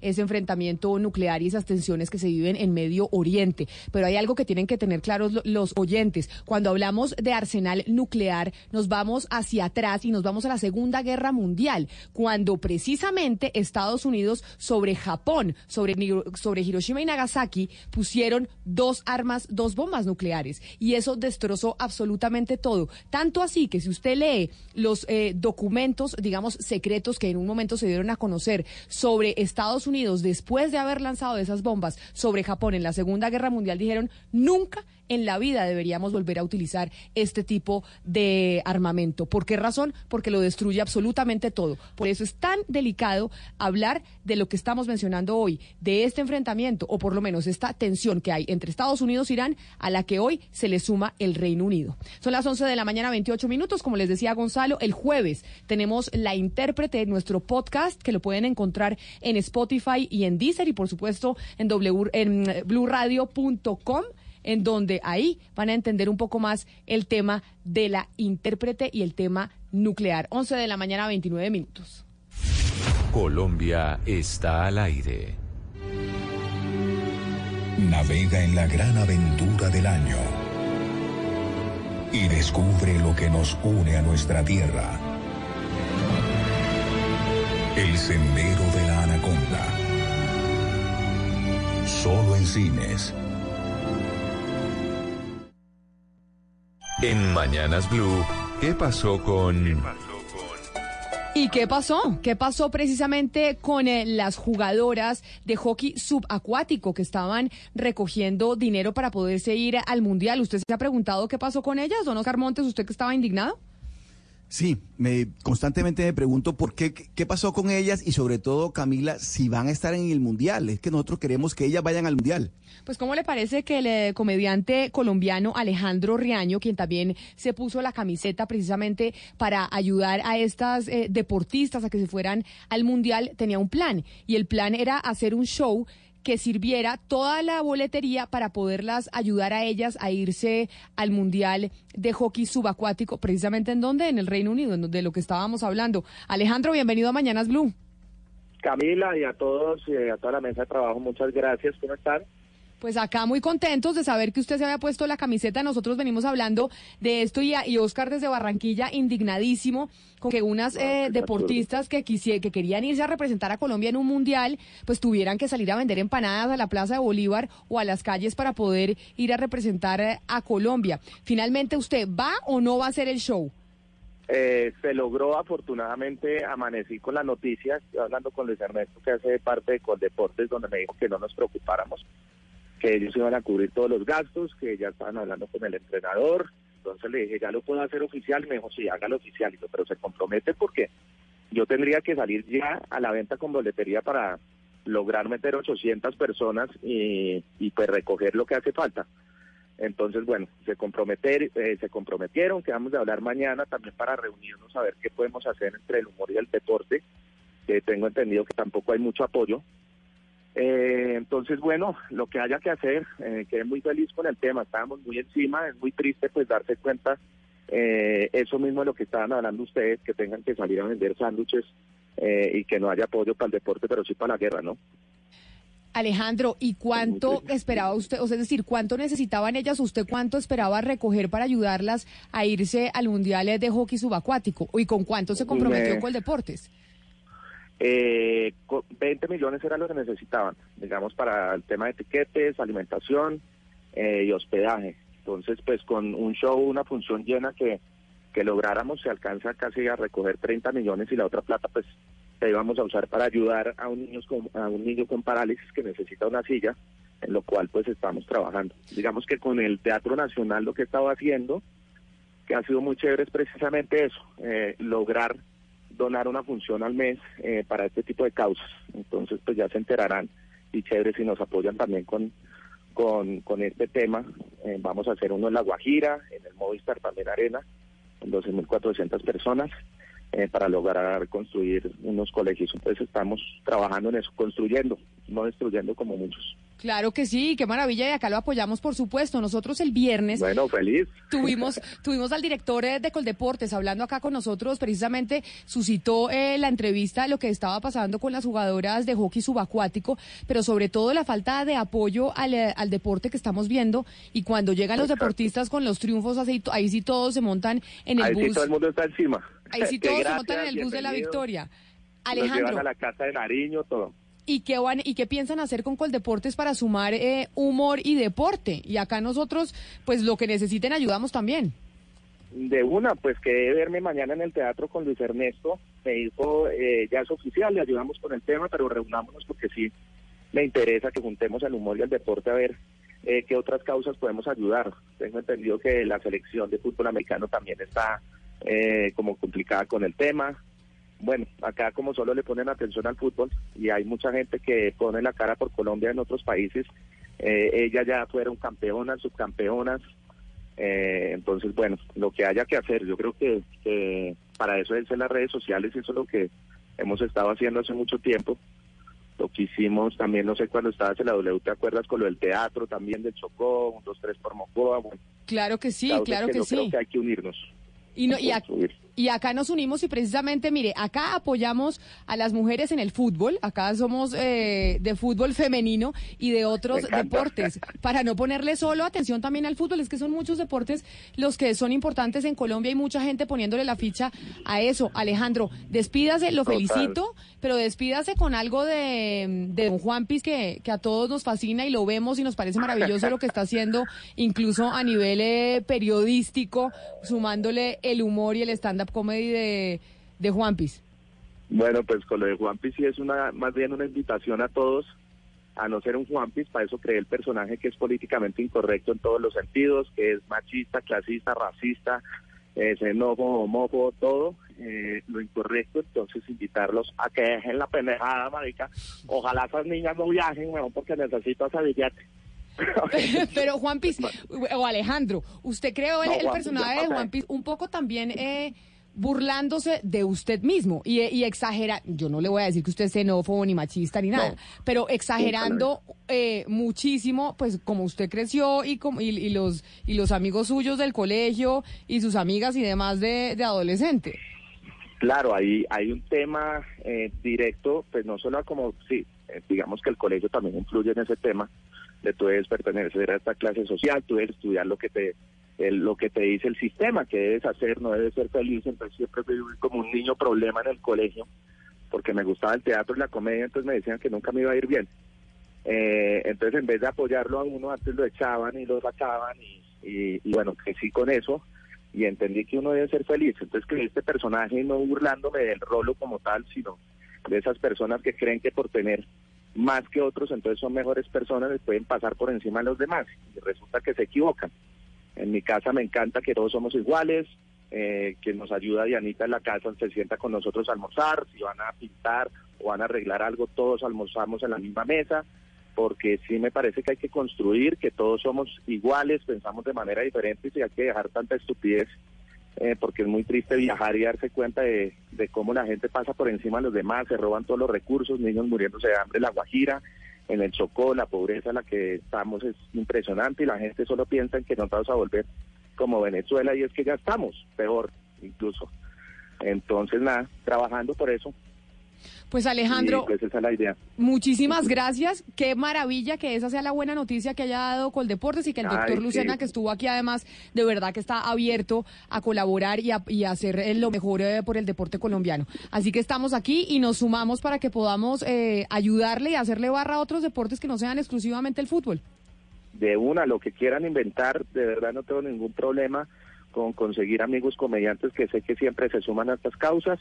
Eh, y pues yo estoy ahí siempre al frente porque no tengo ningún lío de, de ayudar cualquier tipo de causa que haga felices a los demás. Para eso es la comedia y qué bueno poderlo hacer por medio de la risa. Alejandro Reaño, comediante colombiano, mil gracias. Feliz resto de día para usted. A todos ustedes, chao. Para practicantes y aficionados, profesionales y fanáticos, los deportes en Mañanas Blue.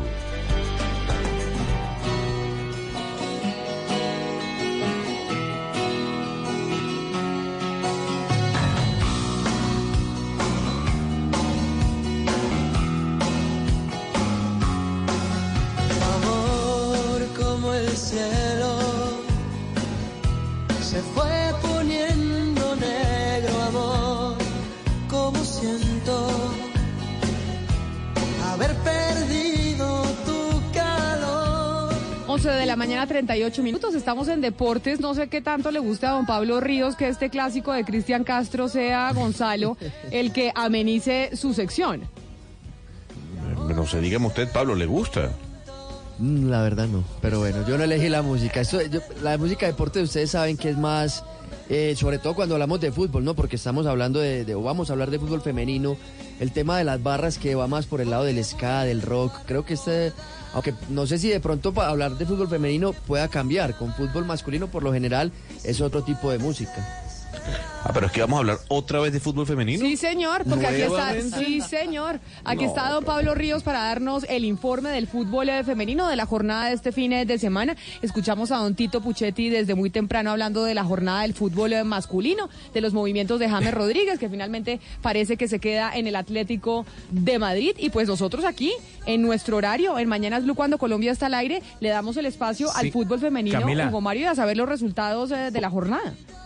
Por primera vez, Camila, y creo que Pablo me, me- no me hace quedar mal, eh, por primera vez se enfrentan en clásico eh, mujeres eh, del Deportivo Cali y del América de Cali. Sí, mire, habíamos Se hablado se entre, en Palma Seca. entre la semana que el primer clásico regional oficial en la historia del fútbol colombiano femenino era el Millonario Santa Fe que se jugó adelantado por la tercera fecha.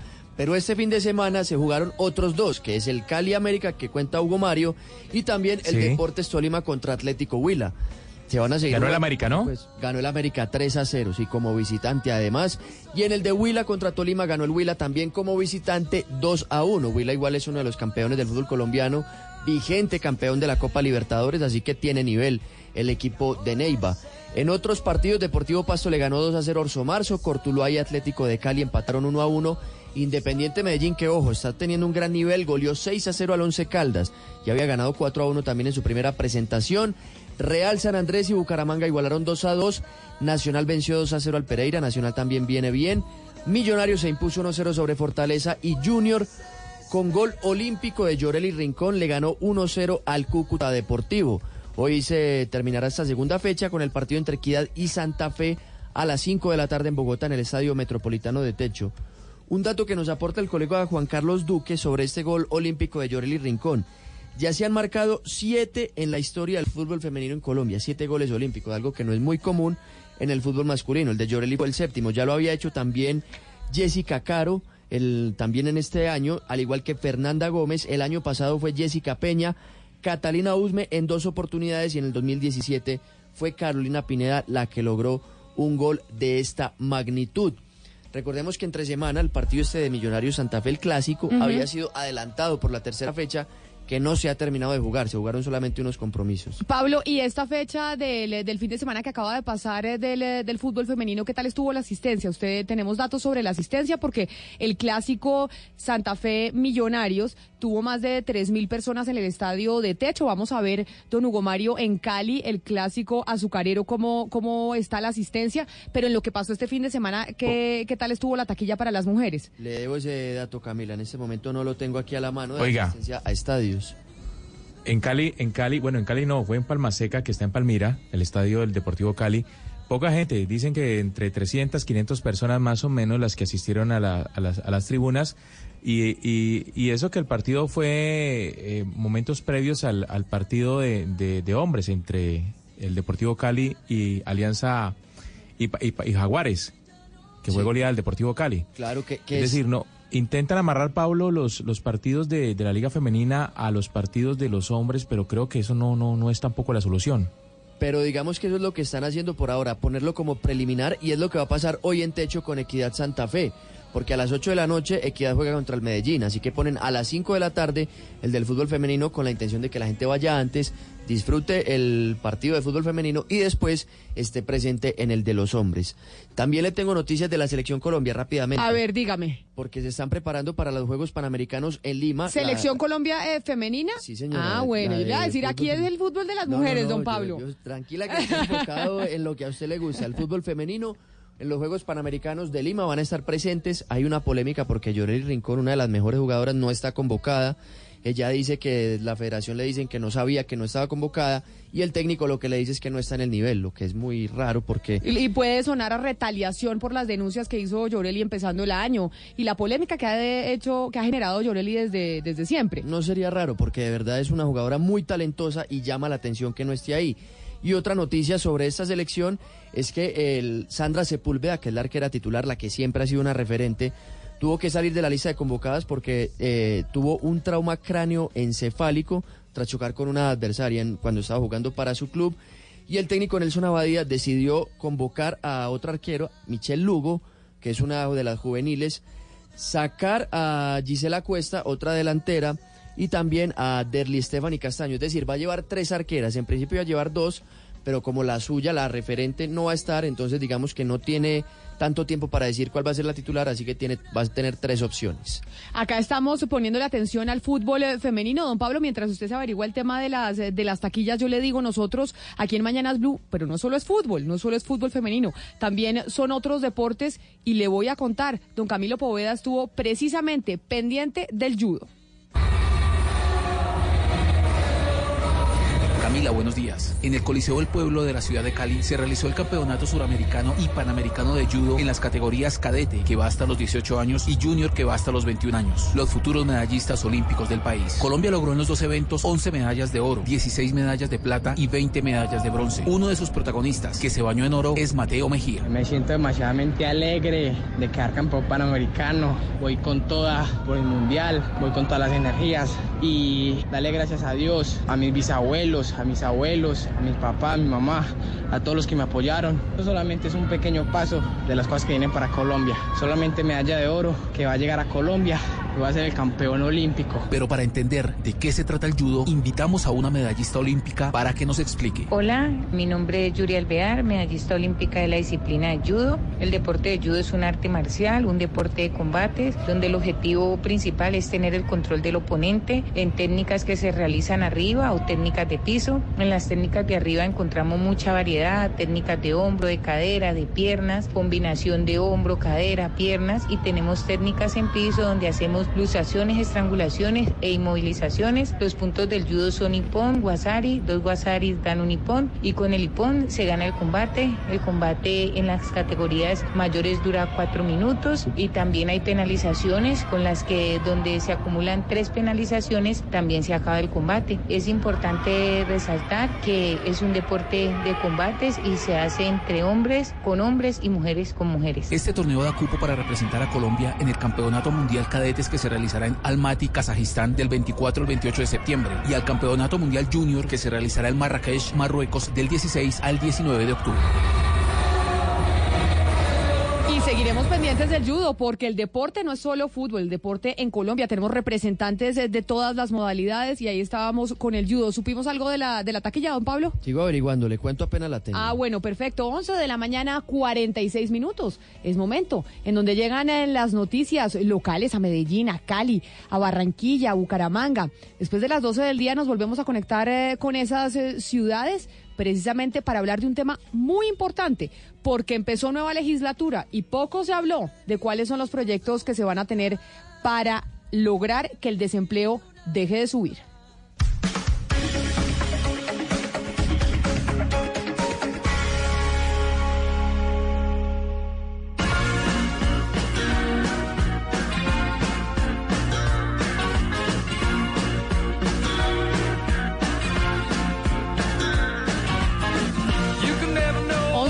11.46 minutos, don Eduardo, lo recibimos con música, con lunes de, de clásicos, pero lunes de clásicos y de una mañana muy movida por temas políticos en Bogotá. Es decir, ya se están eh, definiendo básicamente quiénes van a ser eh, los candidatos que llegarán hasta el último minuto y se ven eh, tres candidatos perfilados, básicamente doña Claudia López.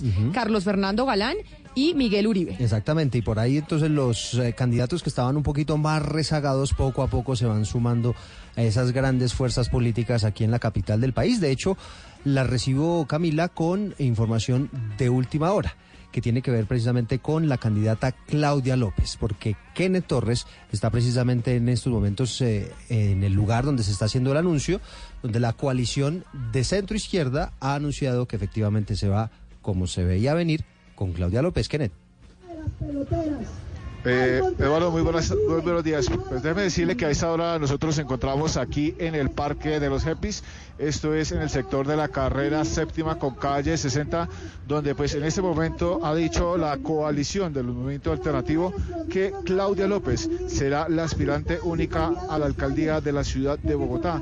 Cabe recordar que esto entonces contó con el respaldo del Polo Democrático, el Partido de la Alianza Verde, Colombia Humana y el movimiento activista, eh, que quienes eran las personas que estaban mirando quién sería el candidato de Bogotá de esta gran coalición. Lo que también hemos eh, conocido es que Luis Ernesto Gómez sería la persona que encabeza- encabezaría la lista de su respectivo partido al Consejo de Bogotá. En ese instante, pues está hablando Claudia López de lo cuál fue el motivo, cuáles fueron, fueron los puntos en los que llegaron a acuerdo, donde dice que hablarlo por el tema del metro de Bogotá, también el tema ambiental, entre otros puntos que los han llevado a unirse y que ella sería pues la candidata única del partido de la Alianza Verde y de los otros partidos para la alcaldía de Bogotá. Entonces ya es oficial. Kenneth, Kenneth, déjeme le pregunto, ¿usted está en dónde? ¿En el parque de los qué?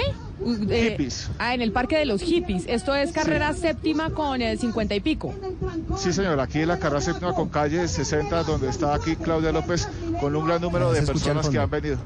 sí, ahí se escucha el de Claudia. Kenneth, y, y otra, una, un interrogante entonces que queda sobre esta alianza de centro izquierda apoyando a Claudia López es que el fin de semana salió otra candidata que es Clara López, exalcaldesa de Bogotá, exministra. Ella eh, se ha hablado de algún tipo de acercamiento con eh, Clara López en esta alianza que están haciendo y que están anunciando hoy o ningún tipo de acercamiento ni de diálogo han tenido con, eh, con la exministra Clara López. Hasta el momento lo que nos han dicho las personas y el grupo de trabajo de Claudia es que no han tenido ninguna reunión por el momento. Sin embargo, el fin de semana Clara López dijo que estaba dispuesta a algún tipo de coalición, pero pues hasta el momento no, se ha, no ha tenido un acercamiento las dos eh, candidaturas, pero pues hay que esperar qué pasa de aquí a los próximos días ya con la oficialización de la candidatura de, Clau- de Claudia López a la alcaldía de Bogotá. También lo que ha dicho es que su inscripción sería el próximo 27 de julio, fecha en la que se cierran las inscripciones a la alcaldía de Bogotá y en todo el país. ¿Sabe quién sí está ahí? Eh, Luis Eduardo Garzón, el exalcalde Luis Eduardo Garzón. Y Lucho que sí Garzón, había adherido que ya sí, que sí está con, eh, con Claudia Claudia López, López, exactamente, que ya hizo el anuncio. Pues Kenneth, usted sigue ahí en el parque de los hippies, en la 60 con séptima, nosotros pendientes de si algo dice la candidata ya oficial de todo ese sector de la centro izquierda en Bogotá, Claudia López, para comunicarnos de nuevo con usted, ¿le parece? Pa- Perfecto, estaremos aquí muy atentos, estamos escuchando pues todo el discurso y todo lo que ha dicho ella referente a esa gran coalición, a un documento que será público en los próximos minutos en el que dice cuáles son los puntos en los que están de acuerdo y cuál va a ser como la ruta que van a trazar de aquí pues a, a- a cuando sean electos como alcaldes de la ciudad de Bogotá, de acuerdo pues lo que nos ha dicho Claudia López en este instante cuando ella se está dirigiendo a más o menos a unas 50 personas que han llegado aquí a este punto de la ciudad de Bogotá Oiga, a eh, apoyar Camila. a Claudia López. Sí, gracias, Kenneth. ¿Sabe qué, cuál es la diferencia en esa coalición? ¿Cuál es la Eh, diferencia? El tema metro. Ese tema va a ser fundamental porque Claudia no ha sido tajante en decir que efectivamente reversaría eventualmente el metro como lo está planteando Enrique Peñalosa, pero los otros sectores más radicales, casos eh, Polo Democrático y demás, ellos sí son tajentes en que no es conveniente el metro como se está planteando para la ciudad. Oiga, Eduardo, pero como le decía, hemos tenido una mañana muy movida en términos políticos en la capital de la República y con las candidaturas a ver quién será el reemplazo del alcalde Enrique Peñalosa. Pero Diego Perdomo, ¿usted ha sabido algo, por ejemplo, de otros, eh, de otros actores políticos para la alcaldía de Bogotá? Uno, Carlos Fernando Galán entregando las firmas, pero por otro lado, el eh, apoyo del Centro Democrático a Miguel Uribe que le quitó el aval a Ángela Garzón. Pues eh, Camila, mire, Carlos Fernando Galán, como lo ha dicho usted hace unos minutos, entregó más de 170 mil firmas por el movimiento Bogotá para la gente que busca respaldar su candidatura. Llegó acompañado de varios de sus seguidores y dijo que no se va a adherir por el momento a ningún candidato, que eh, al contrario está esperando que se sumen algunos de ellos y que eh, el único jefe político que tiene son los ciudadanos. Escuchemos lo que dijo hace unos eh, minutos Carlos Fernando Galán.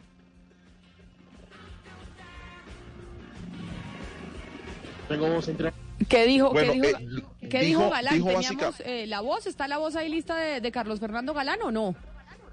Pero básicamente, Camila, mientras eh, tenemos a vos lo que ha dicho es que eh, él eh, lo que busca es eh, no dividir más la ciudad, que lo que está, que él no está eh, en una feria de, de- de avales o buscando avales. Eh, dijo que no es coleccionista de avales, dijo que el único jefe político son los ciudadanos, dijo que busca superar la polarización y superar los eh, pleitos políticos porque la ciudad debe avanzar eh, hacia otros temas, dijo que apoyará el tema del metro y que básicamente está esperando a que otros actores políticos se sumen para esa candidatura.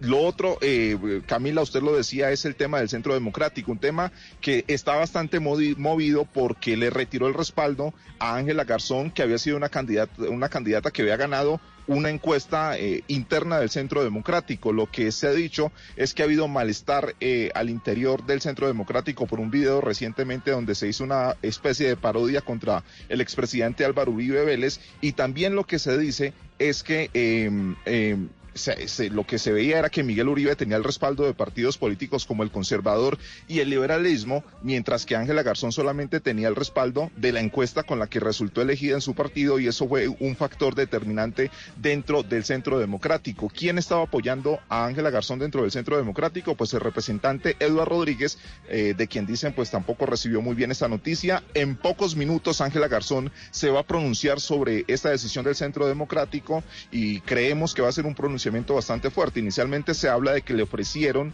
el- la cabeza de lista para el Consejo de Bogotá, pero lo más seguro es que no lo acepte. Pues vamos a estar pendientes de usted, Diego, a ver qué dice Ángela Garzón precisamente en esa rueda de prensa que está esperando y que estaba programada para las 11 de la mañana y la movieron para las 12 del día. Sí, señora, la, la movieron para esa hora. Eh, lo que nos dicen es que están esperando a que también se dé el pronunciamiento del Centro Democrático y Miguel Uribe, pero vamos a ver si se retira de- del Centro Democrático, vamos a ver no va a si acepta bien. el tema de la cabeza de lista para el Consejo de Bogotá, pero lo cierto es que hay bastante tensión por lo que está pasando, ya se está reconfigurando el mapa político para la ciudad de Bogotá, pero lo cierto es que a Carlos Fernando Galán insiste en que él seguirá eh, Independiente. buscando apoyo ciudadano. Sí, señora. Independiente, exactamente. Listo, Diego. Entonces quedamos en contacto con usted a ver qué pasa con la rueda de prensa de Ángela Garzón, muy movida la política en Bogotá. Oiga, Eduardo, ¿y que hay cambios para las rutas intermunicipales? ¿Qué es lo que, qué es lo que cambió? Sí, van a empezar a, a regir estos cambios a partir del 27 de junio. De julio, corrijo, imagínese que todas las rutas que venían intermunicipales del norte terminaban en el portal del norte de Transmilenio. Pues usted se imaginará ya o sea, el las, nivel de las rutas caos. que venían de otros eh, municipios. Exactamente. Cuando uno Entonces, se venía en flota. Exacto, entonces lo que están diciendo básicamente es que únicamente las flotas que vengan de Chía, Cajica y Zipa van a poder parar ahí en el portal Zipa norte es Zipaquirá. de Zipaquirá. Ah, es que usted hace abreviación y dice Ah, Zipa. sí, no, Zipa. sí, Zipaquirá. Zipaquirá. Y el resto de las rutas de los otros municipios del norte tendrán que hacer la parada en el terminal Salitre del Norte, que es ese terminal eh, nuevo que se instaló allí muy cerca de Macro y muy cerca de todas esas zonas allí en el norte de la capital del país. Y lo que se le dice a los usuarios de esas rutas es que van a poder ba- bajarse, por ejemplo, cerca a la estación terminal o a la calle 187, que son estaciones que quedan muy cerca, y allí hacer el transbordo hacia el Transmilenio. Todo esto, insisto, Camila, con el propósito de no congestionar tanto allí ese lugar, el portal norte de Transmilenio en el norte de la capital del país. Oiga, pero además eh, de eso, de, lo- de los cambios en las rutas, hay algo supremamente preocupante, más que todas las noticias que hemos dado de Bogotá, porque sí está muy movida la agenda política en Bogotá, sí el tema de, la- de los cambios en las rutas, pero por favor hablemos de lo que está pasando en Engativá, que eso es lo realmente grave, Eduardo, porque no podemos estar volviendo a estos panfletos que anuncian limpieza social. Y cuando hablamos de limpieza social, para no usarlo en estos, en estos términos, usemos en los términos crudos, que es el asesinato de gente en las calles. Eso es la limpieza social, asesinato de seres humanos que no quieren ver en las calles. Pues mire, están apareciendo unos panfletos, se están distribuyendo una serie de mensajes a través de redes sociales y esto ocurre además, eh, Camila, para eh, eh, poner un poquito más grave el tema, después de que la semana pasada, acuérdese, en- encontraron un cuerpo desmembrado precisamente allí en la localidad de Engativá. Está en marcha a esta hora un Consejo de Seguridad y sobre la mesa hay dos teorías. Una que planteó el comandante de la Policía de Bogotá, el general Huber Penilla, que tiene la teoría de que esto puede estar ocurriendo, este tipo de, de desmembramientos y demás, por luchas de los, entre los mismos habitantes de la calle. Pero hay una segunda teoría y es que efectivamente estos casos estén ocurriendo como consecuencia de esa limpieza social. ¿Qué está pasando en la zona y qué dice la gente, Luis Fernando Acosta? Compañeros, los saludo desde el centro de Bogotá y es que el tema de seguridad sigue siendo medido por la percepción en la ciudad. En un recorrido que hemos hecho por Engativá, los habitantes solo hablan de los panfletos porque en redes sociales han mencionado su aparición en esta localidad. Le seguimos el rastro a la versión de los panfletos amenazantes y llegamos hasta la iglesia El Señor de las Misericordias. Allí, el padre Carlos Amir nos dijo que sobre el panfleto fueron alertados por la diócesis de Engativá y ellos le hablaron a sus fieles en la misa del fin de semana sobre la aparición de estas amenazas en esta localidad en el occidente de la ciudad. Unos papeles en los cuales nos advierten de, de cierta limpieza, pero pues aquí la comunidad de, de este sector pues es mm, trabajadora, gente honrada, pues no tenemos que alarmarnos ante esos mm, avisos, ¿no? Normalmente tener calma y, y pedirle a Dios pues que llegue la paz más bien a Colombia, ¿no? Que tanto se necesita. Ante la supuesta aparición de estos panfletos amenazantes en Engativá, las autoridades desarrollan a esta hora un consejo de seguridad para evaluar la situación real de estos y también su propia autenticidad. El fin de semana, el general Huber Penilla se refirió a los cuerpos descuartizados en Bogotá y explicó que son o puede tratarse de hechos aislados. 11.59 minutos. Gracias, Luis Fernando. Camila escribió una serie de trinos el alcalde Enrique Peñalos a propósito del metro. Oiga, ¿sabe que el alcalde Enrique Peñalosa sobre el metro se ha pronunciado en los últimos días? Ya sabemos que el alcalde Peñalosa es arrogante por naturaleza. Digamos que ese ha sido uno de, las, de sus defectos que lo ha perjudicado en su actividad política y sobre todo en estos años que ha estado al frente de la administración eh, de Bogotá. ¿Qué tan arrogantes estuvieron esos trinos? Pues mire, le leo uno. Dejemos el folclor chapineruno.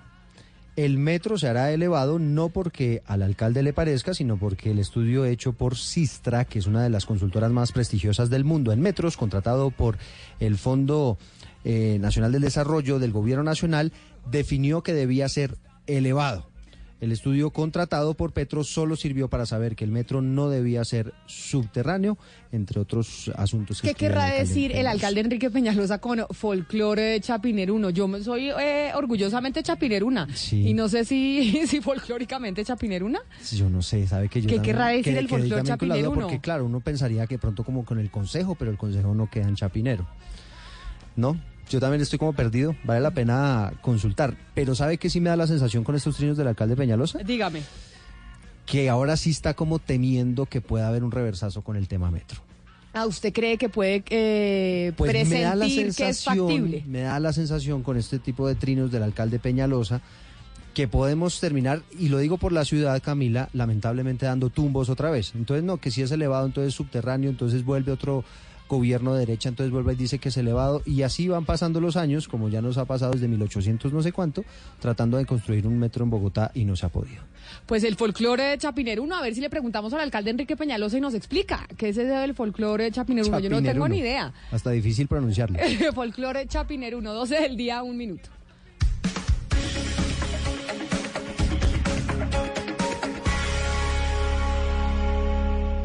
Conectamos voces e ideas. En este instante nuestra señal se conecta con todo el país. Con todo el país. Colombia está al aire.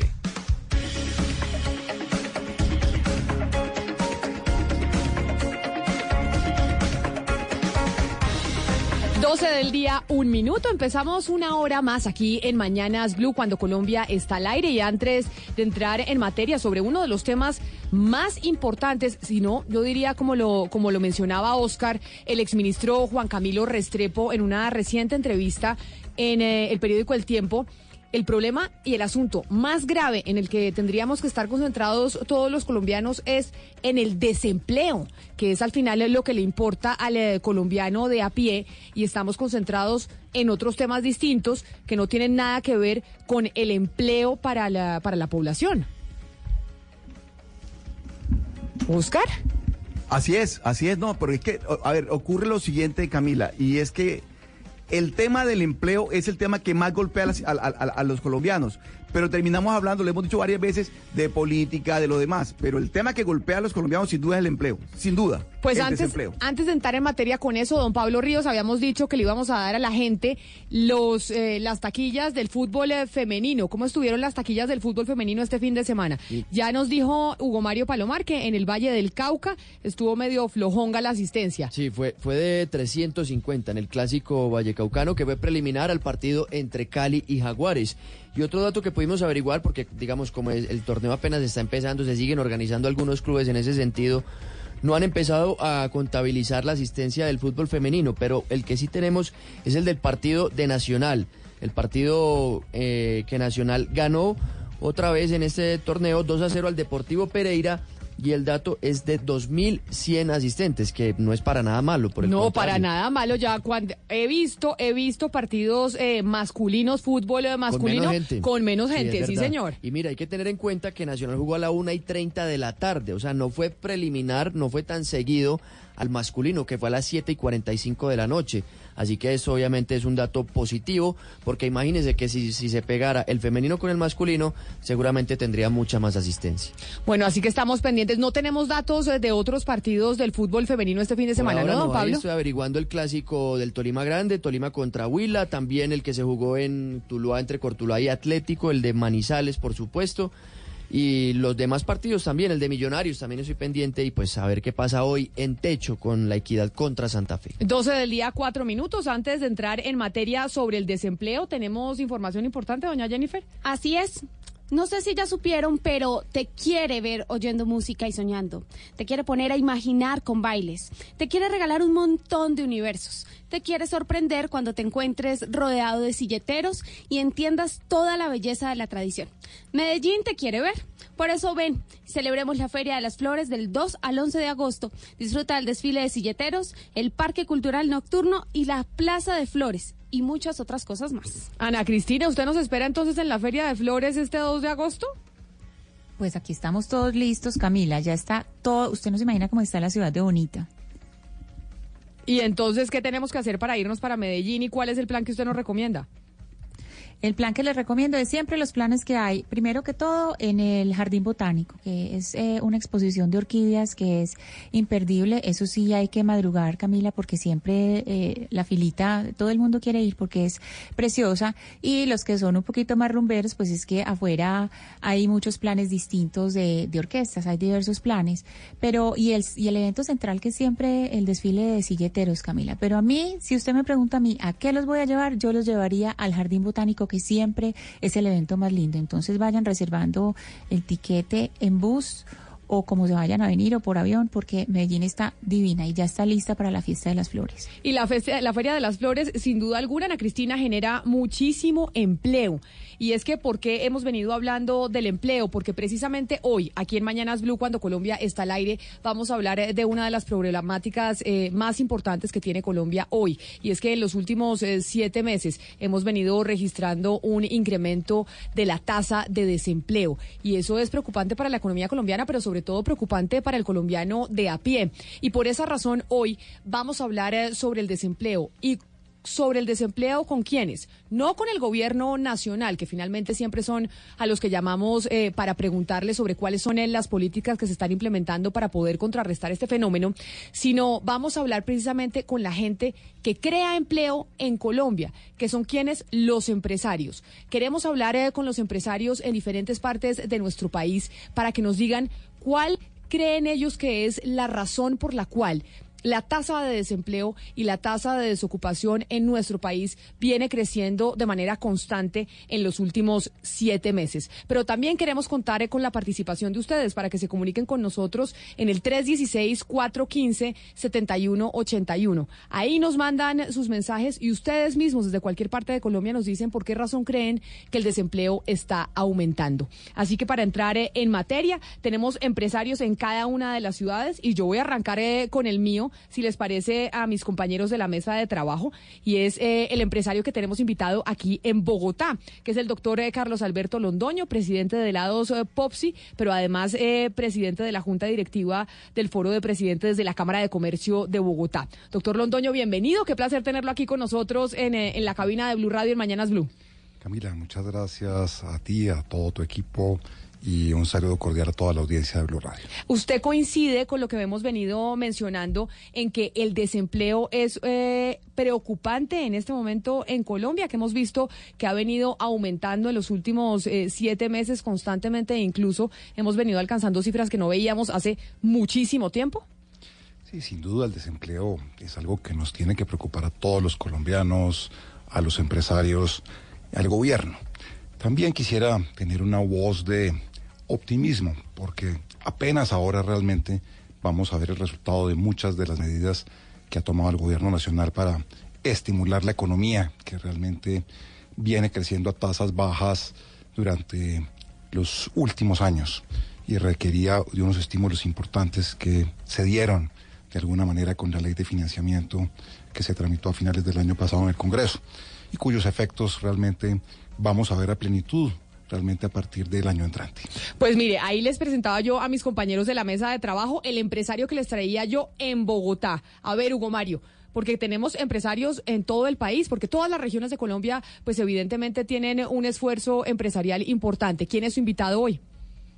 Bueno, Camila, estoy aquí con eh, José Manuel Suso, que es un reconocido empresario de esta región, de la industria agroindustrial, de eh, una arrocera muy eh, tradicional en el Valle del Cauca y en todo el territorio nacional, que es Arroz Blanquita. José Manuel, bienvenido a Blue Radio. ¿Cómo está? Gracias, Hugo Mario. Camila, muchas gracias por esta invitación. Y también me uno a los comentarios del señor Londoño.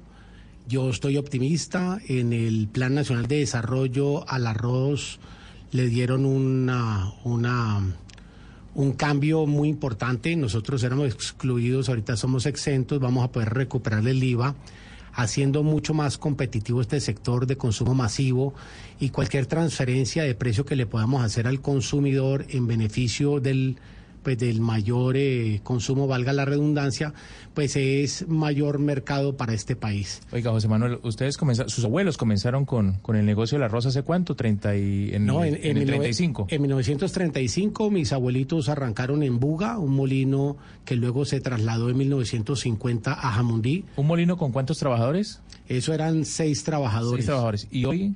Hoy tenemos en planta 300 trabajadores y en el campo se producen 6.000 empleos en forma indirecta con todos los agricultores. pues de empleo también vamos a hablar y, tan importante, Camila, que es el tema para los empresarios del agro, que han sido tan golpeados en los últimos días por, por eh, las reformas y todas las políticas económicas de los últimos gobiernos.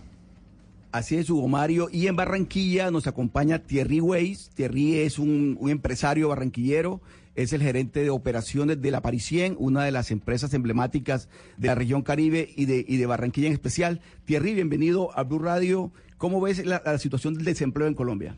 Gracias, Oscar. Buenas tardes a todos nuestros oyentes del día de hoy. Yo comparto, al igual que los empresarios que me han antecedido, su optimismo. Nosotros, los que trabajamos en el mundo empresarial, tenemos que ser optimistas por naturaleza y por temperamento, pues de lo contrario no emprenderíamos. Sin embargo, sí creo que hay una, una, una problemática que desencadena en, el, tema del desempleo que hemos venido discutiendo, que tiene mucho que ver con el poco crecimiento que ha tenido la economía colombiana eh, desde el 2015, que hemos tenido crecimientos del 3%, del 2%, incluso del 1,8%, que después fue revisado un 1,4% en el 2017, que fue un crecimiento prácticamente anémico, una economía que se estancó y mientras el país no regrese a una senda de crecimiento, ojalá por encima del 4%, creo que va a ser difícil generar empleo. Sí, así es. Muy bien, Thierry. Bueno, y, en Medellín. Sí, adelante, Cristina, sí. Sí, y en Medellín me acompaña Alberto Giordanelli, él es el presidente y fundador de Íntegro, es una compañía dedicada al desarrollo de soluciones digitales para e-learning, e-health y e-publishing. Alberto, bienvenido. Buenos días a todos y buenos días a la audiencia. Ana Cristina, muchas gracias por la invitación eh, y muy, estoy muy honrado de estar también incluido dentro de este grupo.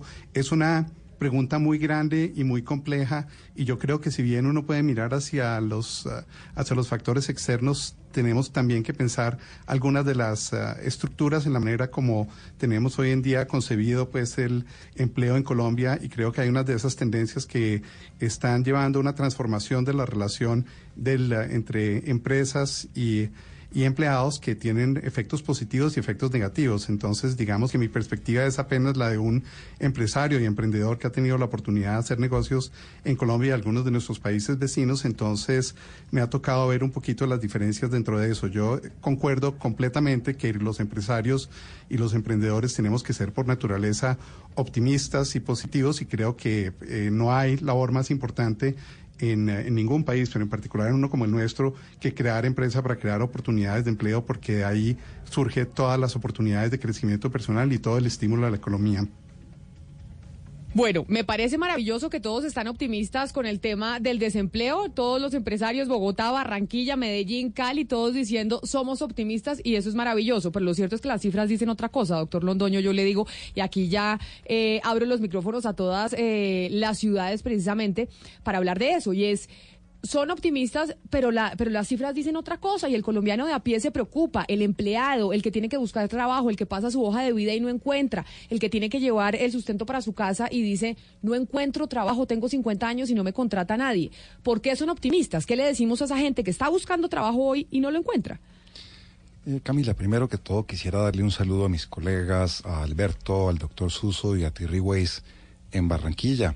Para quienes no sepan, Terry también es un excelente columnista que tiene una columna en el periódico de Tiempo que invito a que lo lean porque siempre aporta mucho a todos los empresarios, todos los colombianos, sus columnas.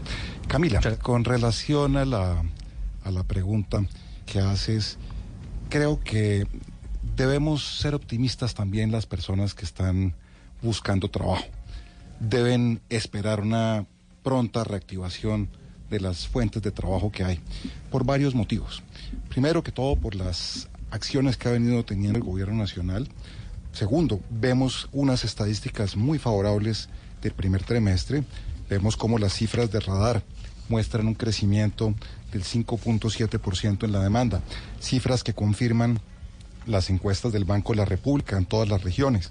Vemos realmente que hay un excelente desempeño en las regiones en Antioquia, en el eje cafetero, en el suroccidente, en el centro y particularmente en la región Caribe. Barranquilla realmente viene Pero dando un si ejemplo. eso es así, entonces ¿por qué en los últimos siete meses hemos visto un aumento de la tasa de desempleo? Realmente es el reflejo de la situación de los últimos años. Recordemos que el país sufrió una reforma tributaria que tuvo eh, vigencia a partir de 1 de enero del 2016, que fue muy lesiva. Las, eh, la reforma tributaria que incrementó la tarifa de IVA al 19% y que incrementó eh, eh, las tarifas de renta a cifras cercanas casi al 40% cuando uno sumaba el 34% más la sobretasa, quitándole por completo la competitividad a todos los colombianos, vía a las empresas tarifa de renta y vía a los hogares el mayor valor que se paga en el IVA. Pero entonces, eh, yo no sé si todos, por ejemplo, en, eh, en Cali estén de acuerdo, eh, señor Soto, con, eh, con que con la nueva reforma tributaria, con lo que hemos visto, pues ya se va a empezar a reactivar eh, la solicitud de empleados a nivel eh, nacional y así a reducir el, eh, las tasas de desempleo en Colombia. A ver, señor Suso, ¿de acuerdo? Sí, correcto. El, acuérdese de Suso. Eh, ah, sí, señor, y yo ya- le dije estoy- Soto. Claro, pero ya sabe, usted, Suso, hay uno muy famoso aquí en Cali, el del arroz. Este no es pariente de- del otro Suso, ¿no? De Suso Cho, que es de Caracol, ¿no? Sí. Eh, eh, totalmente de acuerdo, la reforma tributaria que nos lesionó, pues ya está siendo recogida, hay un optimismo, estamos recibiendo un efecto de Venezuela que también ha entrado en nuestra economía y que de hecho Colombia está haciendo pues un esfuerzo grande para in- in- incorporar toda esta fuerza laboral que de alguna manera nos, nos incrementa los, los puestos que, que- que han quedado desplazados. Sí, hay una mayor oferta. Pero el optimismo es total. Las cifras que mencionaban de radar, el, el crecimiento en la economía ya se está percibiendo. Ya hay una, un optimismo en el sector arrocero, lo vemos con mucho pues con mucho optimismo. Tenemos las puertas abiertas para exportar a Ecuador si el precio del dólar lo diera y la abundancia que se nos genere en, en, esta cosecha nos dieran los precios colombianos, podríamos poder exportar a Ecuador, que eso ha sido un sueño de este país desde hace muchos años. Pero, pero venga, Camila, yo sí quiero que eh, eh, José Manuel Suso nos explique cómo han hecho empresarios del agro como él para sostenerse y sostener los empleos en momentos tan críticos como yo creo hace 10, eh, 12 años cuando comenzamos a importar eh, nuestros alimentos. Incluso el arroz comenzó a llegar de otros países y ustedes lograron sostenerse. ¿Qué- ¿Cómo hace el empresariado para sostenerse y sostener los empleos? Bueno, gracias por la Ante pre- la apertura.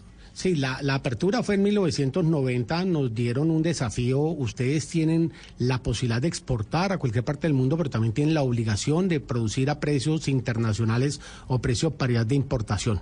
Nosotros arrancamos un proyecto que hoy es muy exitoso porque lo hicimos incorporando a toda la fuerza de agricultores nuestra. El tema es educación. Los llevamos a ser los mayores productores por hectárea en Colombia con los menores costos.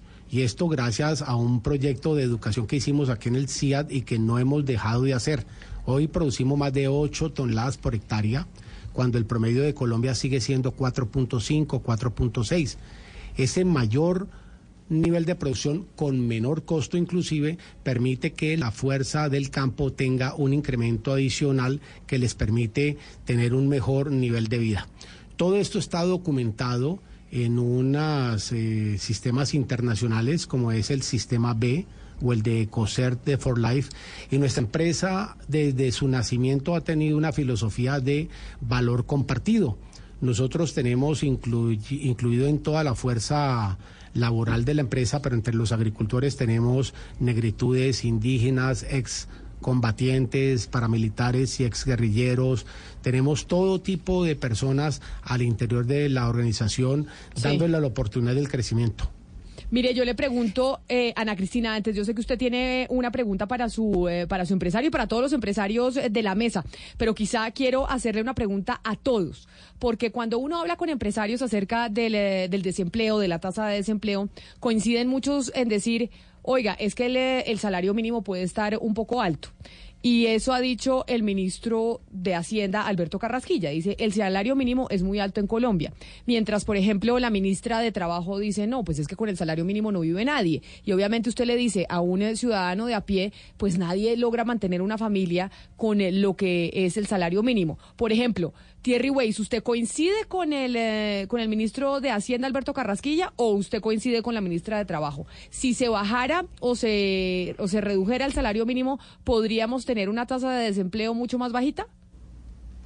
Gracias por la pregunta, Camila, y, y gracias al doctor Londoño por sus generosas palabras. Yo, yo tengo una visión muy personal sobre el tema del salario mínimo que está anclada en la experiencia eh, mía y nuestra en la compañía que dirijo, y es la siguiente.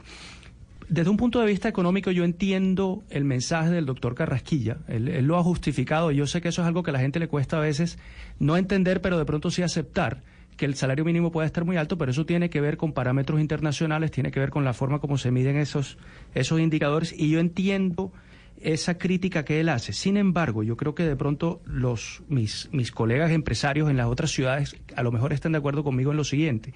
Dentro de lo que es la generación de empleo formal, eh, por lo menos la experiencia mía acá en la ciudad de Barranquilla, que tiene unos indicadores de desempleo menores que otras ciudades capitales y por lo tanto la presión eh, sobre, sobre la demanda es mayor. Eh, de- dentro de la generación de empleo formal, a, nosotros el salario mínimo no nos afecta tanto a la mayoría de empresarios que estamos dentro del sector formal, porque lo cierto es que hace rato que estamos pagando salarios un poco por encima del mínimo. Entonces, yo creo que cuando hablamos de salario mínimo, en lo que nos debemos enfocar es en el efecto que el salario mínimo tiene sobre la informalidad que es donde realmente sí hay un impacto muy grande. Y la solución a eso, pues, es simplemente tomar medidas que estimulen la creación de empleo formal, la, em- la- creación de empleo de alta calidad, que obviamente tiene que ver con una cantidad de factores como la productividad, como la disponibilidad de bienes públicos, etcétera. Uno de ellos puede ser el salario mínimo. Yo no soy una persona que se opone a que el tema del salario mínimo se revise. Creo que el impacto en la generación de empleo formal no es tan grande como el que la gente piensa. Y a mí siempre me ha parecido que el argumento de que una persona no puede vivir con un salario mínimo, por un lado, por supuesto que es cierto, pero por otro lado no me parece que deba ser la última palabra en este tema. Nadie, nadie. Pero perdón, Thierry, eh, a ver, ¿un, ¿un mayor salario mínimo contribuye a- a más empleo?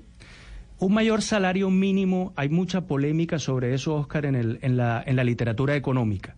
Pero en, en países como el nuestro, donde todavía no estamos cerca al empleo, digamos, al empleo total, donde todavía hay niveles de desempleo muy altos y niveles de informalidad muy altos, es muy probable que un mayor salario mínimo incida en un mayor desempleo. porque deja a mucha gente por fuera del mercado laboral formal. Eso es un poco lo que se desprende de la teoría económica. El efecto contrario de lo que está pensando el gobierno en este momento. Sí, yo, yo sí veo como empresario con mucha preocupación algunas propuestas como la de la prima adicional. Creo que eso sí puede ser un factor que genere, que genere más desempleo o que no ayuda a la creación de empleo, porque a- el- el- al fin y al cabo el empleo es un bien que se transa en un mercado laboral como otros bienes. Entre más, más costoso sea ese bien, pues menos se va a consumir. Y quizá- hay demasiada gente... Sí. Y quizá, Camila. Thierry, quiero que todos los empresarios, es decir, usted, doctor Londoño, coincide con lo que dice Thierry, el desempleo, el, eh, el salario mínimo no es que sea muy alto, lo que pasa es que contribuye con, eh, con la tasa de informalidad, es decir, con la informalidad en, eh, en el país, que si subiéramos eh, el salario mínimo, eso haría y aumentaría el desempleo y aumentaría la informalidad en Colombia. Sí, totalmente de acuerdo con Thierry en que el salario mínimo realmente eh, para las empresas formales es un referente. Y uno de los principales problemas que tiene el país es la informalidad.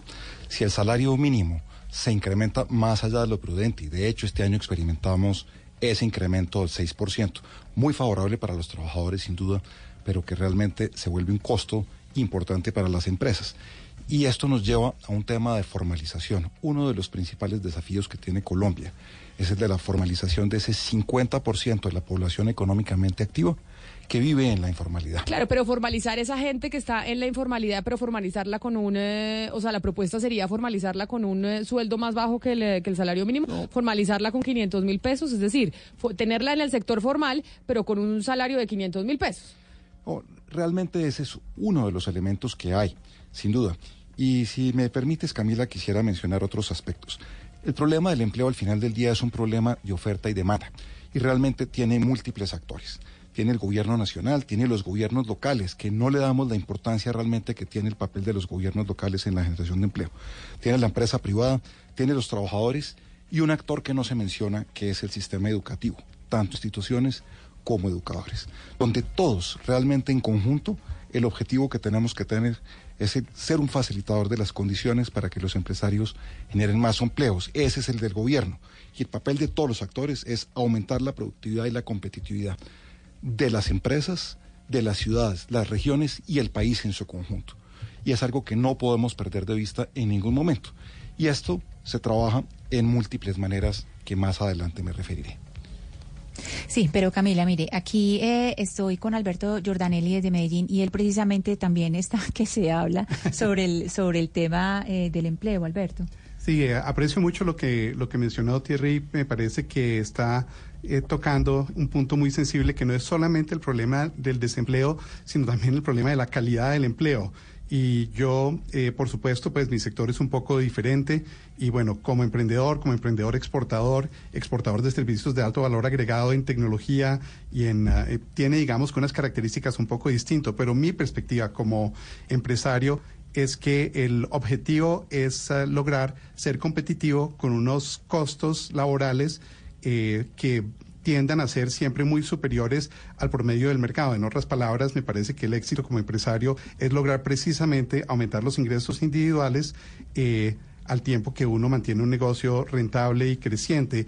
Pero yo creo que ahí hay un tema muy sutil y complejo relacionado no solamente con el, pues, relacionado con la informalidad y sobre todo relacionado con todos los costos eh, escondidos y no tan escondidos que tiene la contratación laboral a término indefinido en Colombia. Con frecuencia eh, me río diciendo que soy uno de los últimos empresarios que todavía ofrece eh, contratos a término indefinido con todas las prestaciones de ley y demás, porque pues estamos en una etapa en la que estamos viendo y lo estamos viendo en todas las... ah, no solamente en el mercado de la informalidad, sino incluso en estos negocios tan innovadores hoy en día eh, como Rap y negocios similares que lo que se está atendiendo es a, una nueva, a un nuevo modelo en que, la, en que el trabajo realmente no hace parte de una relación de largo plazo de los empleados con las compañías, sino que hace parte de una dinámica diferente que puede tener sus ventajas, pero en la medida que hay una transición entre diferentes modelos de contratación en los cuales hay unas condiciones tan diferentes, pues hay un proceso en el cual las compañías que están contratando a término indefinido eh,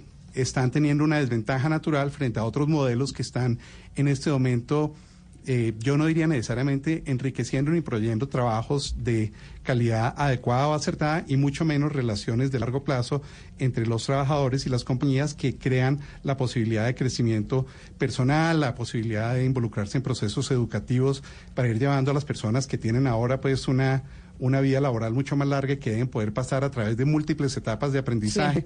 Entonces yo creo que el punto de fondo ni siquiera es, eh, pues es el problema de la informalidad, pero la manera de atacarlo, y creo que en esto encontraría coro en algunos de los eh, empresarios dentro de nuestra llamada, eh, es necesario encontrar unos esquemas en los cuales todos los costos que tenemos hoy en día y todas las inflexibilidades que tenemos en nuestra legislación laboral se transformen de una manera que sea coherente, que tenga y que lleguemos a un punto en el cual podamos eh, ofrecer a nuestros trabajadores mejores salarios, pero en unas condiciones que sean menos complejas que lo que son hoy en día, en la que uno tiene un pasivo laboral en muchos casos escondido, extremadamente difícil de manejar y que es muy poco competitivo con muchos otros esquemas de nuestros países vecinos y el resto del mundo. Usted lo que está diciendo, eh, doctor Giordanelli, básicamente es flexibilizar más el tema de la contratación. Usted dice, nosotros estamos en otro tipo de, de economías, digamos más la economía naranja, la economía digital y demás, pero flexibilizar aún más, es decir, más gabelas para los empresarios. Le digo, yo estoy viendo, a ustedes los están viendo a través de Facebook Live en este momento, los oyentes y a través de redes sociales nos dicen, oigan, a los empresarios se les flexibilizaron, por ejemplo, los tributos en la última reforma tributaria para generar mayor empleo, para reactivar la economía y eso pues hasta el momento no se ha visto. Es decir, lo que piden los, los empresarios en el país es, oiga, flexibilicemos más aún la forma de contratación para generar mayor empleo, que eso es lo que está haciendo que la tasa de desempleo esté tan alta en Colombia. Eh, Camila. A ver, doctor Londoño. Sí, sí, sin duda realmente tenemos que ser conscientes que la economía del siglo XXI es diferente a la economía en la cual se dio la legislación laboral que tenemos vigente. Y realmente creo que esta es una invitación que aprovecho de hacer tanto Pero gobierno yo, yo lo interrumpo, discúlpeme, porque entonces usted dice la economía del siglo XXI, lo que dicen también nuestros oyentes es la economía del siglo XXI, la economía neoliberal absoluta, en donde realmente no hay ningún tipo de garantía para el empleador y vamos a, a temas como Rappi, en donde usted no tiene ningún tipo de contrato con su empleador y usted simplemente presta un servicio y usted está afiliado a una plataforma y ya, y el empleador esto no le da ningún tipo de parafiscales, no le da ningún tipo de beneficio. Esa es la economía hacia la que vamos, en donde la relación empleado-empleador es así, en donde el empleador no da nada? No, no, necesariamente en todos los casos. Hay que entender que ese es un nuevo tipo de economía, que es una economía colaborativa. Realmente no solamente es el caso de Rappi, digamos, un caso local, pero a nivel mundial tenemos el tema de Uber, o para ir a otros aspectos como Airbnb, plataformas que han sido tremendamente exitosas y que han habilitado a un montón de personas a entrar en la economía de una manera productiva. Entonces yo sí quisiera hacer realmente una invitación, eh, eh, digamos, pues a, tanto al gobierno nacional como a todos los actores, a que abramos la mente y abramos espacio a tener discusiones como por qué no tener una legislación laboral que permita cosas como trabajo en tiempo flexible y con aporte a pensiones, así sean unas pocas horas de trabajo, o los sistemas de autoempleo, realmente que vienen siendo realmente el caso de Rappi, el caso de Uber y todo este tipo de plataformas de economía colaborativa. Realmente tenemos que hacer un esfuerzo en pensar de manera diferente para poder realmente aprovechar todos los beneficios de la tecnología que realmente tienen que traducirse en una economía creciente y por ende en un mayor número de empleos. Sí, Alberto, precisamente usted estaba hablando de lo de la flexibilización y, esta es eh, la respuesta que estamos eh, ampliando. Sí, porque de hecho, pues eh, de cierta manera estoy haciendo un poquito una crítica al modelo eh, completamente flexible en el sentido de que está generando un tipo de informalidad distinta, llamémoslo, que es eh, gente que realmente no cuenta con ningún cubrimiento de fuera de un ingreso ocasional variable y que no tiene pues precisamente una vinculación directa que le dé pues ni un sentido de pertenencia ni oportunidades necesariamente de involucrarse en un proceso de, pues, de crecimiento profesional. Y yo creo que la, la lo que yo percibo, por lo menos desde mi negocio, es que realmente la flexibilización de las condiciones de contratación para empleados eh, a término indefinido, pues realmente ha tenido un impacto mínimo en los costos y, ah, y, precisamente, pues todos lo sabemos, por cada eh, peso que un empresario paga de salario está pagando pues cincuenta y tantos centavos en todos los costos adicionales, más pues todas las complejidades que tienen todos los temas pues de vinculación y desvinculación en Colombia. Creo que toda esa combinación de cosas hace que precisamente la gente busque unos modelos alternativos que en algunos casos pueden ser interesantes, pero que con frecuencia el que dejan desprotegido es al empleado y lo que generan es como una nuevo una nueva clase de empleados que realmente tienen muy pocos derechos. Entonces yo creo que la invitación es cómo hacemos para que las compañías tengan más elementos precisamente para buscar unas vinculaciones de más largo plazo, más abiertas, más constructivas, donde precisamente pueda haber un proceso de aprendizaje, entrenamiento y reentrenamiento para pensar en carreras que realmente tengan una duración en el tiempo. A mí me preocupa ver la rotación de las personas en los empleos, incluso en este tipo de compañías como la nuestra, pues que son compañías de innovación y tecnología, porque creo que realmente el valor lo vamos a construir en la medida que precisamente le demos la oportunidad a las personas de durar en las compañías, de tener oportunidades de crecimiento dentro de ellas y para eso pues requerimos precisamente que se facilite contratar a término indefinido en lugar de lo que está ocurriendo actualmente, que es que de cierta manera se está limitando. Bueno, acá José Manuel Suso también está que se habla, José Manuel, cómo, cómo generar más empleo, cómo hacer eh, para que la empresa genere empleo, pero manteniendo unos salarios dignos eh, que representen una calidad de vida eh, óptima para los eh, colombianos. Sí, yo quisiera tomar el modelo del Perú que pasó de 1.500 millones de dólares de exportación a 6.800 millones de dólares y creo que van por encima de eso. Gracias a flexibilizar las horas de trabajo y los días de trabajo en el campo, en la agroindustria, le permitieron a los industriales contratar por un día y al final del día se pagaba la proporción de cesantías y de pensiones. Hoy esos trabajos que fueron temporales se han convertido en trabajos permanentes y eso gracias a la flexibilización. Cuando uno permite la flexibilización, que es aceptar que llegó Uber, que llegaron las plataformas de valor compartido, Rappi, es dar un paso hacia adelante. Hoy lo que está recibiendo eh, Perú por productos agrícolas en exportación es envidiable y el crecimiento interno de su economía también es envidiable. Colombia ha visto este modelo, no lo ha implementado, pero yo creo que se debería estudiar con seriedad y seguro que nosotros seríamos mucho más eh, ma- más empleadores de trabajos que uno a veces no lo quiere hacer por una temporada, porque uno va a contratar a una persona por una semana y tiene que pagarle todo el mes. Don eh, José Manuel eh, Suso y a todos los empresarios que nos acompañan les voy a pedir eh, un minutito porque tenemos una noticia política de último de última hora porque renunció Ángela Garzón al Centro Democrático. Ha estado muy movida la mañana en política en Bogotá y allá precisamente con Ángela Garzón está Diego Perdomo. Diego, ¿qué dijo la candidata o la ex candidata del Centro Democrático a la alcaldía de Bogotá? Camila, buenos días. Eh, pues le cuento que sí, efectivamente ha acaba de tomar una decisión la doctora Ángela Garzón sobre lo que sucedió con el tema de la candidatura, el retiro de, del apoyo del Centro Democrático a su candidatura para la alcaldía de Bogotá. Eh, lo que ha dicho es que presenta su, su renuncia formal e irrevocable al Centro Democrático. Dice que seguirá trabajando por el propósito de unir a Bogotá ofreciéndole a una ciudad una posición de centro. Dice que también renuncia a su curul en el, en el, en el, en el Consejo de Bogotá. Y lo que ha dicho es que la forma como salió no ha sido un mecanismo democrático y emprendió algunas críticas frente al centro democrático, pero lo que ha dicho es que seguirá trabajando por Bogotá y que aún no define si se unirá a algún candidato en particular, pero que estudiará todas las eh, posibilidades y todas las propuestas, pero lo que ha dicho definitivamente es que no continuará en el centro democrático ni continuará en el Consejo de Bogotá por esa colectividad. Está eh, en unos minutos eh, eh, podrá hablar con nosotros, eh, Camila, la doctora Ángela Garzón, pero esa es la noticia y es la decisión que ha tomado. Perfecto, Diego. Entonces estamos esperando lo que diga la ex candidata del Centro Democrático, Ángela Garzón, a la alcaldía de Bogotá.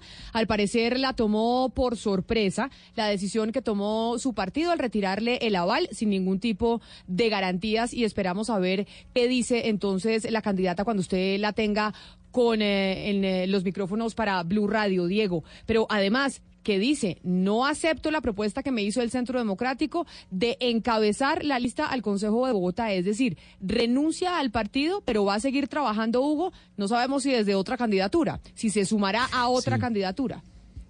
Bueno, y falta, eh, Camila, que- saber qué, qué dice el exvicepresidente Angelino Garzón, el padre de Ángela Garzón. Recordemos que es actualmente embajador en Costa Rica, lo nombró el presidente Duque en ese cargo, y él desde hace algún tiempo estaba pues muy cercano justamente al, al- al Centro Democrático, hizo campaña con Duque para la presidencia, por eso tal vez lo nombró como diplomático. Hay que ver qué reacción hay desde, desde Costa Rica en las próximas horas, porque el embajador es bastante controversial y bastante es lo que le gusta opinar sobre esos temas de la política nacional. Claro que sí, política nacional además, porque a pesar de ser la política de Bogotá y es eh, la alcaldía al eh, cargo más importante de la ciudad, sin duda alguna, es eh, la carrera por eh, quién va a ocupar ese cargo en reemplazo de Enrique Peñalosa. Creo que Diego, usted ya está con, eh, con la candidata Ángela Garzón en este momento. ¿Está Ángela Garzón en este momento?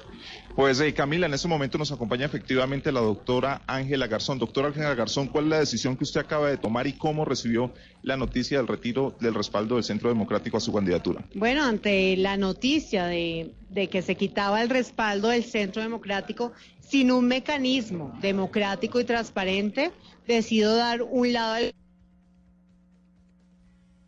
hable al partido y claramente a mi curul como concejal de Bogotá.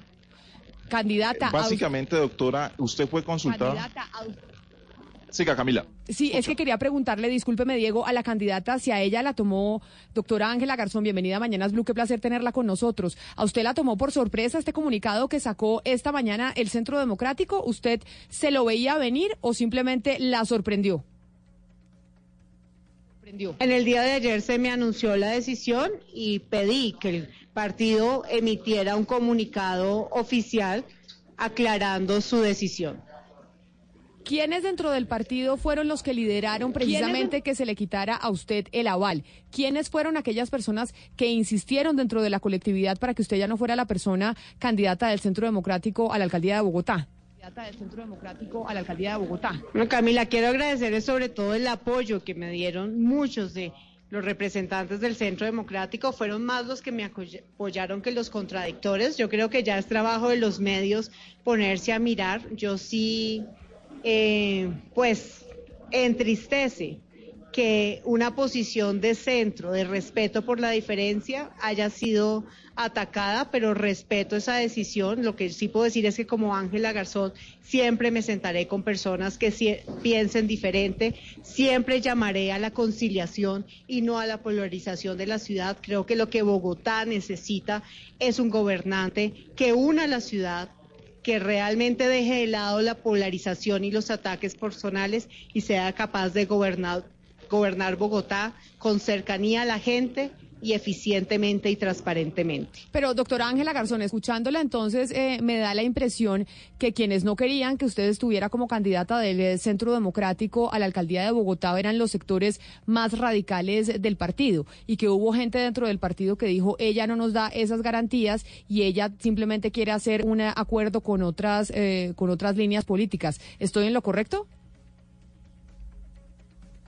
No, no se lo sabría decir, Camila. Yo sé que tomaron una decisión sin ningún mecanismo democrático, que igual respeto, pero no puedo seguir siendo parte del partido respecto a esta decisión. Y entonces, ¿usted qué va a hacer? ¿Usted se va del, eh, del Centro Democrático, se queda sin partido por lo pronto? ¿Y a qué se va a dedicar, doctora Ángela Garzón?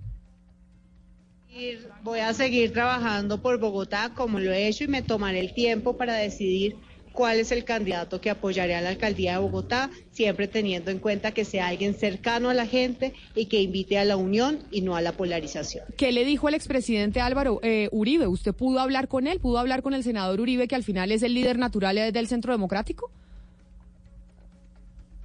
Hablé con él el día de hoy, le expresé mi agradecimiento por el apoyo brindado en mi trabajo como concejal. Pero él estuvo de acuerdo con que le quitaran a usted la aval. Es decir, también fue parte de las personas dentro del partido que dijeron debemos quitarle el aval a Ángela Garzón para dárselo a Miguel Uribe. Yo creo que eso ya es una pregunta para el partido. Yo no sé quiénes tomaron las decisiones Claro, pero- porque no hubo un mecanismo transparente y democrático que permitiera decir. Entonces no sé quiénes la tomaron. Creo que eso ya es una pregunta que le corresponde contestar al partido Centro Democrático. Doctora Garzón, pero usted está muy diplomática porque obviamente ya me imagino que cuando ustedes hacen esas, eh, tienen esas conversaciones, pues preguntan. Y usted no, no le pudo preguntar al presidente Uribe, al, al senador Uribe, si él eh, estaba de acuerdo con esa decisión del partido. No, simplemente le di mi agradecimiento por su apoyo como concejal y yo estaré en un lugar donde respeten las diferencias y donde respeten una posición como la mía, en donde llamo a la unión por Bogotá y no a la polarización. ¿Quién no respetaba eh, sus posiciones y las diferencias? ¿Quién es dentro del partido? Bueno, yo creo que pueden ver varios de los ataques que me hicieron. Igual es importante que revisen cuáles son las cuentas falsas y cuáles las verdaderas, pero ahí se puede ver quiénes son los que estaban en contra mío. Doctora Ángela Garzón, nosotros aquí dijimos que quienes estaban, digamos, eh, liderando que se le quitara a usted el aval del eh, Partido Centro Democrático para la alcaldía al- de Bogotá eran pues María Fernanda Cabal, la senadora María Fernanda Cabal, el doctor Rafael Nieto y también el representante Gabriel Santos. ¿Usted los reconoce a ellos como personas que estaban detrás y liderando que le quitaran a usted el aval a la alcaldía de Bogotá? Eh, Camila, como si soy coherente con mis palabras, a mí no me gusta ni hablar mal de la gente ni acusarlos. Yo no sé realmente quiénes pidieron esta, eh, eh, esta decisión y la verdad yo sigo adelante. Creo que ya es pasar la página y, y ponerme a pensar realmente quién puede ser el mejor candidato para Bogotá y apoyarlo porque aquí lo que importa es la ciudad. Seguiré trabajando por temas tan importantes como Bogotá 24 horas, como la defensa de las mujeres que son víctimas de violencia, de los niños que son víctimas de abuso sexual y por lograr que Bogotá sea una ciudad educada, segura y competitiva. Doctora Ángela, ¿qué tanto incidió eh, ese video que usted grabó con el periodista y youtuber eh, Daniel Samper Ospina, en el que aparece usted imitando al expresidente Uribe? ¿Usted cree que eso fue el detonante para que se diera todo esto, la salida hoy del Centro Democrático?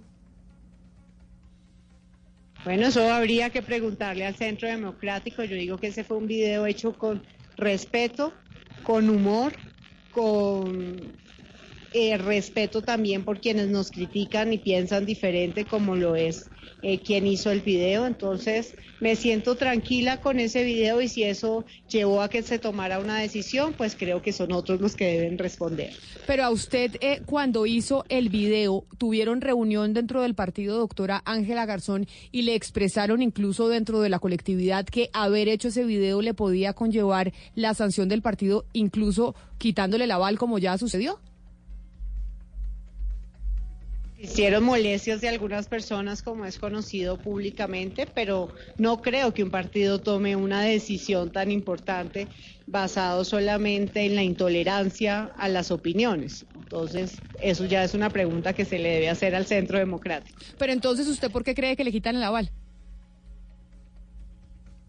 Bueno, es que eso es una pregunta. Lo que yo lo único que tengo claro es que no existió ningún mecanismo democrático y transparente y como le dije Camila, ya es seguir adelante y seguir trabajando por Bogotá. Pero si yo le preguntara a usted, sinceramente, doctora Garzón, uno de mujer siempre sabe, pero no solo de mujer, de hombre también, de político, uno sabe y dice, me están quitando el aval por esto, usted nos está diciendo, aquí no fue democrático, acá tomaron una decisión arbitraria, por eso yo renuncio al partido. Pero usted dice, por el video no es exclusivamente la razón por la cual me quitan el aval, ¿cuál sería otra razón? Bueno, yo creo que mi posición de centro, de llamar a hacer un trabajo escuchando a la ciudadanía, con transparencia y todo tal. Doctora Garzón. Doctora Garzón. Se escucha un poco mal desde acá. Sí, yo sé, es que tenemos, Ya. eh, tenemos ¿Aló? problemas con la comunicación. Pero usted nos estaba diciendo que la posición de centro es la que hace que, que a usted eh, le quiten el aval, es lo que usted cree. Es decir, usted cree que el, eh, que el centro de- democrático no aceptaba esa posición de centro y se radicaliza eh, mucho más para la alcaldía de Bogotá y que, y que veían en Miguel Uribe esa posición radical que ellos quieren apoyar. Bueno, yo lo que sé es que mi propuesta era precisamente de que Bogotá es lo que nos une y que hay que trabajar por construir sobre lo construido, por dejar de lado las eh, polarizaciones, las difamaciones y, y realmente estar cercano a la gente, escuchando a los ciudadanos. Mi alianza fue con los ciudadanos y no de milimetría política. Doctora, doctora Garzón, ¿usted cree que, por ejemplo, en Medellín, eh, es decir, cree que hubieran hecho lo mismo el Centro Democrático con un candidato hombre? Digamos, en Medellín, eh, el ejemplo de Alfredo Ramos Maya, ¿usted cree que después de haber asumido un compromiso y dar la palabra, ¿usted cree que, por ejemplo, a él le hubieran quitado el aval como se lo quitaron a usted? Bueno, no lo sé, eso son decisiones de partido, pues a él no se lo han quitado, a mí me lo quitaron y creo que a otros candidatos, eso son decisiones autónomas del partido que por eso digo, son ellos los Pero, que deben doctora- contestarlo, porque a mí no me gusta hacer difamaciones ni me gusta hacer elucubraciones de quién fue el que decidió quién. Yo creo que deben leer el comunicado del Centro Democrático donde ellos se expresan y y pues ya yo seguiré adelante. Y creo que no no voy a no voy a hablar mal de nadie Camila porque no es no es mi costumbre. Yo seguiré adelante. A mí ahora mi propósito es seguir trabajando por Bogotá con compromiso con transparencia. Me tomaré el tiempo para decidir a quién apoyo. Sí apoyaré a alguien a la alcaldía de Bogotá porque a mí lo que me preocupa es Bogotá porque Pero, doctora cada día Ángela Garzón. las calles cómo hace falta que se trabaje por la ciudad Pero siguiendo con la pregunta que le hace mi compañera desde Medellín, Ana Cristina, que me parece importante, ya que usted ha mencionado que ha trabajado por las mujeres y que ha sido un trabajo profundo que ha hecho en Bogotá, esa pregunta me parece pertinente. ¿Usted cree que acá también una, hubo una decisión que, con ciertos tintes machistas y que a usted le hicieron esto de quitarle el aval de manera antidemocrático, entre otras, también por ser mujer, que tal vez si hubiera sido un hombre no lo hubieran hecho? Bueno, tal vez sí, todavía a algunos les cuesta que haya mujeres en la política, hay que seguir trabajando mucho sobre eso, sobre el empoderamiento político de la mujer, porque sí cuesta ser mujer en la política.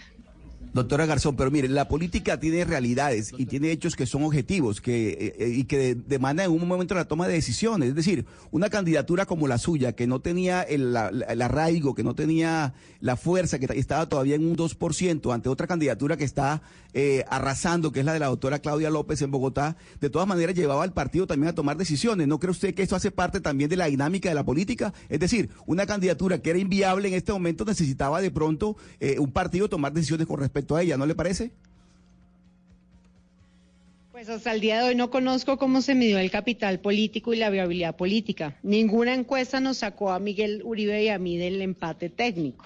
Y yo invité públicamente a Miguel Uribe a hacer una encuesta, nunca se aceptó. Y lo- las- los resultados que conozco y los que teníamos dentro del partido es un empate técnico entre los dos. Entonces, creo que aquí lo importante es seguir pensando en Bogotá. Respeto y respetaré siempre la decisión del Centro Democrático. No estoy de acuerdo y por eso me hago a un lado.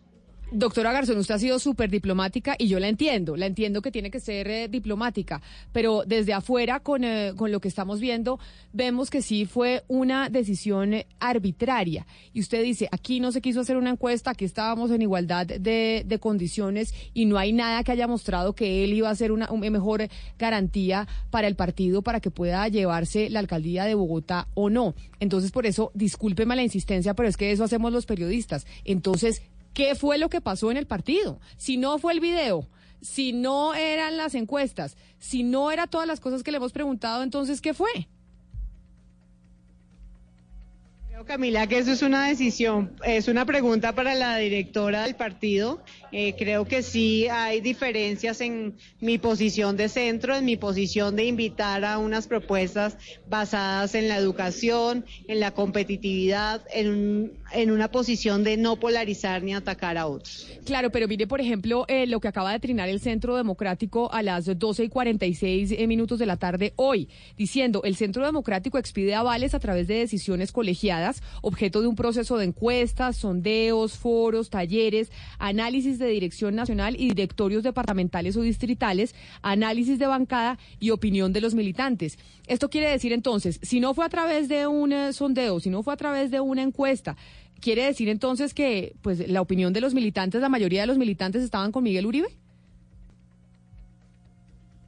Bueno, a eso habría que preguntarlo. Yo sí he pedido que cualquier sondeo que se haya hecho me entreguen la metodología. Lo que no se hizo fue una encuesta abierta o un mecanismo transparente. Pero como le repito, Camila, es que el partido es autónomo y por eso yo respeto la decisión, no estoy objetando la decisión, simplemente que no estoy de acuerdo y me hago a un lado, pero la respeto totalmente. El partido y sus directivas son autónomos para tomar estas decisiones. ¿Usted sabía que el Partido Centro Democrático había hecho un sondeo digital, eh, doctora Ángela Garzón, y en donde ese sondeo digital dio 68.6% a favor de Miguel Uribe y 31.4% a favor suyo? Me lo dijeron solamente hasta el día viernes y es un sondeo, no es una encuesta, que eso sí es importante decirlo. No se anunció que se iba a realizar, no fue acordado conmigo tampoco. Y yo, y la voy a dejar ir porque yo sé que hay muchos eh, medios que quieren hablar con usted, doctora Ángela Garzón, pero ¿cómo está su ánimo? Es decir, porque usted dice, es, es, duro ser mujer en política, no es fácil y no me cabe la menor duda que tiene que ser difícil ser mujer en política pero su ánimo, ¿cómo está? ¿Cómo están eh, de pensar que un partido al que usted le apostó, pues básicamente la dejó tirada? Camila, yo siempre miro hacia adelante y no me quedo. Nosotros como familia tuvimos una experiencia muy dura en la vida que es el asesinato de mi hermana hace 19 años. Si algo me enseñó eso es que uno debe seguir siempre con ánimo adelante.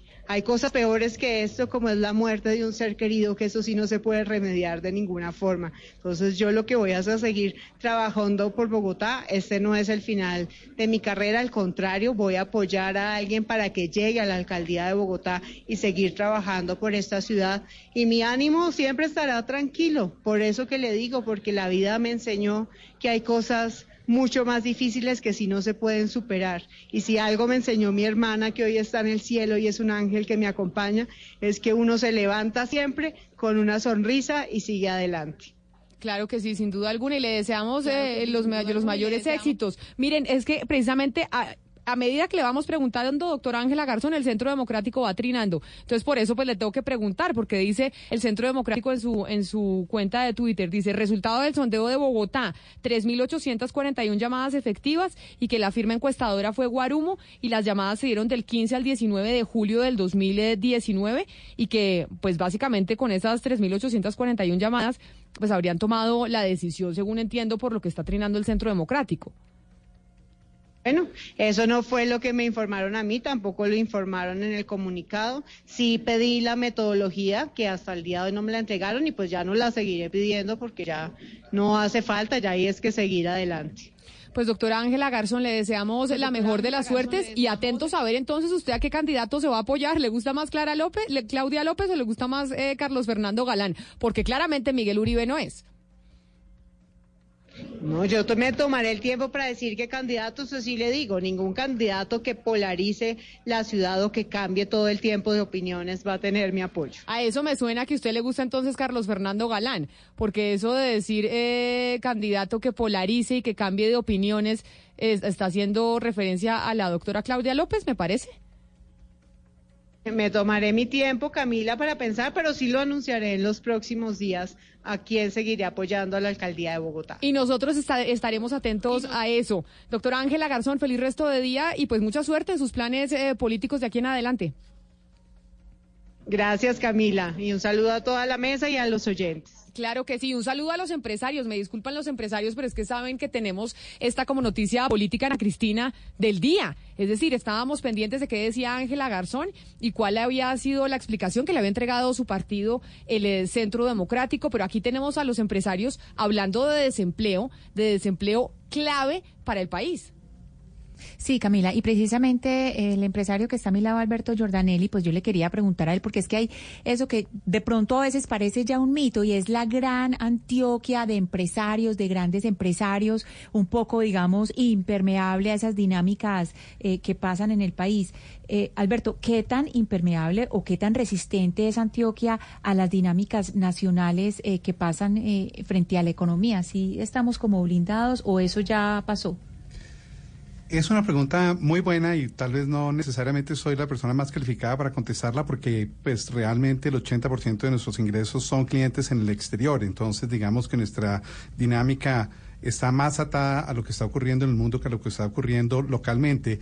Dicho esto, lo que yo sí eh, sigo observando es que a pesar de que hay unos esfuerzos, tanto del gobierno local como del gobierno nacional, muy interesantes en términos de estímulo de empresas que están desarrollando temas pues, de economía naranja, llamémoslo, de temas de eh, economía del conocimiento, eh, por lo menos mi experiencia hasta el momento participando en muchas de estas distintas iniciativas es que con frecuencia eh, los fondos terminan en un pequeño grupo de compañías que llevan tradicionalmente operando en la región durante mucho tiempo y uno pensaría que la resiliencia de la región está precisamente porque haya crecimiento de muchas compañías diferentes que precisamente llenen nichos distintos, traigan nuevas dinámicas, nuevas maneras de ver las cosas y daría la impresión que en Antioquia nos falta un poco de apertura en eso. Yo le quiero hacer una pregunta a todos los empresarios que nos acompañan hoy, doctor Londoño, porque mire, por ejemplo, muchos de los, eh, de los oyentes que nos están escribiendo y que están eh, viéndolos a ustedes y participando en este momento, y hay algo que, que me llama la atención porque nosotros además tenemos un compañero venezolano aquí en esta mesa de trabajo y la gente dice es que los empresarios están despidiendo eh, colombianos para darle empleo al- a los venezolanos. Y hay una cantidad de mensajes que hacen alusión a eso. Y por eso me parece pre- importante preguntarle a usted, desde Popsi, como empresario, como integrante de la Junta de la Cámara de Comercio, etcétera, etcétera, si ha tenido un impacto el, eh, el tema de, los, eh, de la migración venezolana en Colombia. ¿Se están despidiendo colombianos por darle trabajo a los venezolanos que, que tal vez cobran un poco más barato? Desde el punto de vista formal no me cabe la menor duda que no es así. Los empresarios formales realmente le damos la oportunidad a los venezolanos que tienen documentos de la misma manera que se las damos a los colombianos. Donde sí puede estar sucediendo eso es en los negocios informales, donde tristemente se les paga salarios de hambre a los venezolanos, que eso sí lo hemos sabido, que se ha sustituido mano de obra colombiana, pero más que nada en los negocios informales. Cuando, para que la gente entienda, cuando dice negocios informales, pongamos un ejemplo, una tienda en donde no se contrata con eh, parafiscales y con todos los, eh, con, con todas las cosas de ley. Sí, exactamente. Una compañía que ni siquiera, una, una, un, un local que ni siquiera tiene eh, registro en la Cámara de Comercio, su contratación es totalmente informal, sin pagar ni prestaciones, ni ningún tipo realmente de impuestos ni actividad legal. Y lo mismo podríamos decir, Hugo Mario, en el Valle del Cauca con, eh, con eh, el doctor Suso. Yo creo que la contratación formal no es la que está haciendo la explotación de los venezolanos. Y llegaron venezolanos con capacitaciones muy altas, muy valiosas para seguir construyendo este país en un momento. Lo que yo aportaría es que la factura electrónica que se está implementando ahorita, junto con la flexibilización de la jornada que estamos hablando en el corte anterior, le va a permitir a este país recaudar mucho más dinero. Eso nosotros lo vemos y hablando con el director de, de la DIAN, pues veíamos en el tema, por ejemplo, de la ganadería, de los cerdos. Aquí se recaudan 5 billones de un mercado de 17 billones porque no hay facturas electrónicas. Entonces, encadenar a todas las demás empresas y eslabones le va a permitir al Estado llegar a controlar muchos negocios que hoy son informales y que a la vez les va a convenir contratar la gente formalmente. Entonces, lo que yo veo es, porque hablamos de optimismo y hablábamos de desempleo, yo creo que el país está yendo en un camino adecuado y eh, todas estas nuevas herramientas nos van a permitir a los que somos contribuyentes poder competir con estas personas informales que hacen ese uso indebido de contratación. Yo tengo que decirles a todos que salgo, pues por lo menos muy optimista de escucharlos, porque nosotros llegábamos con unos, o llegamos con unas cifras de desempleo preocupantes, y acá todos ustedes, incluso eh, usted, eh, doctor Suso, nos dice, no, es que con la factura electrónica esto se va a mejorar, y usted, doctor Londoño, dice, esto ya va a empezar a repuntar. Quiere decir, si tuviéramos que decir, empieza a repuntar, ¿cuándo? Para que, para que la ciudadanía quede igual de optimista.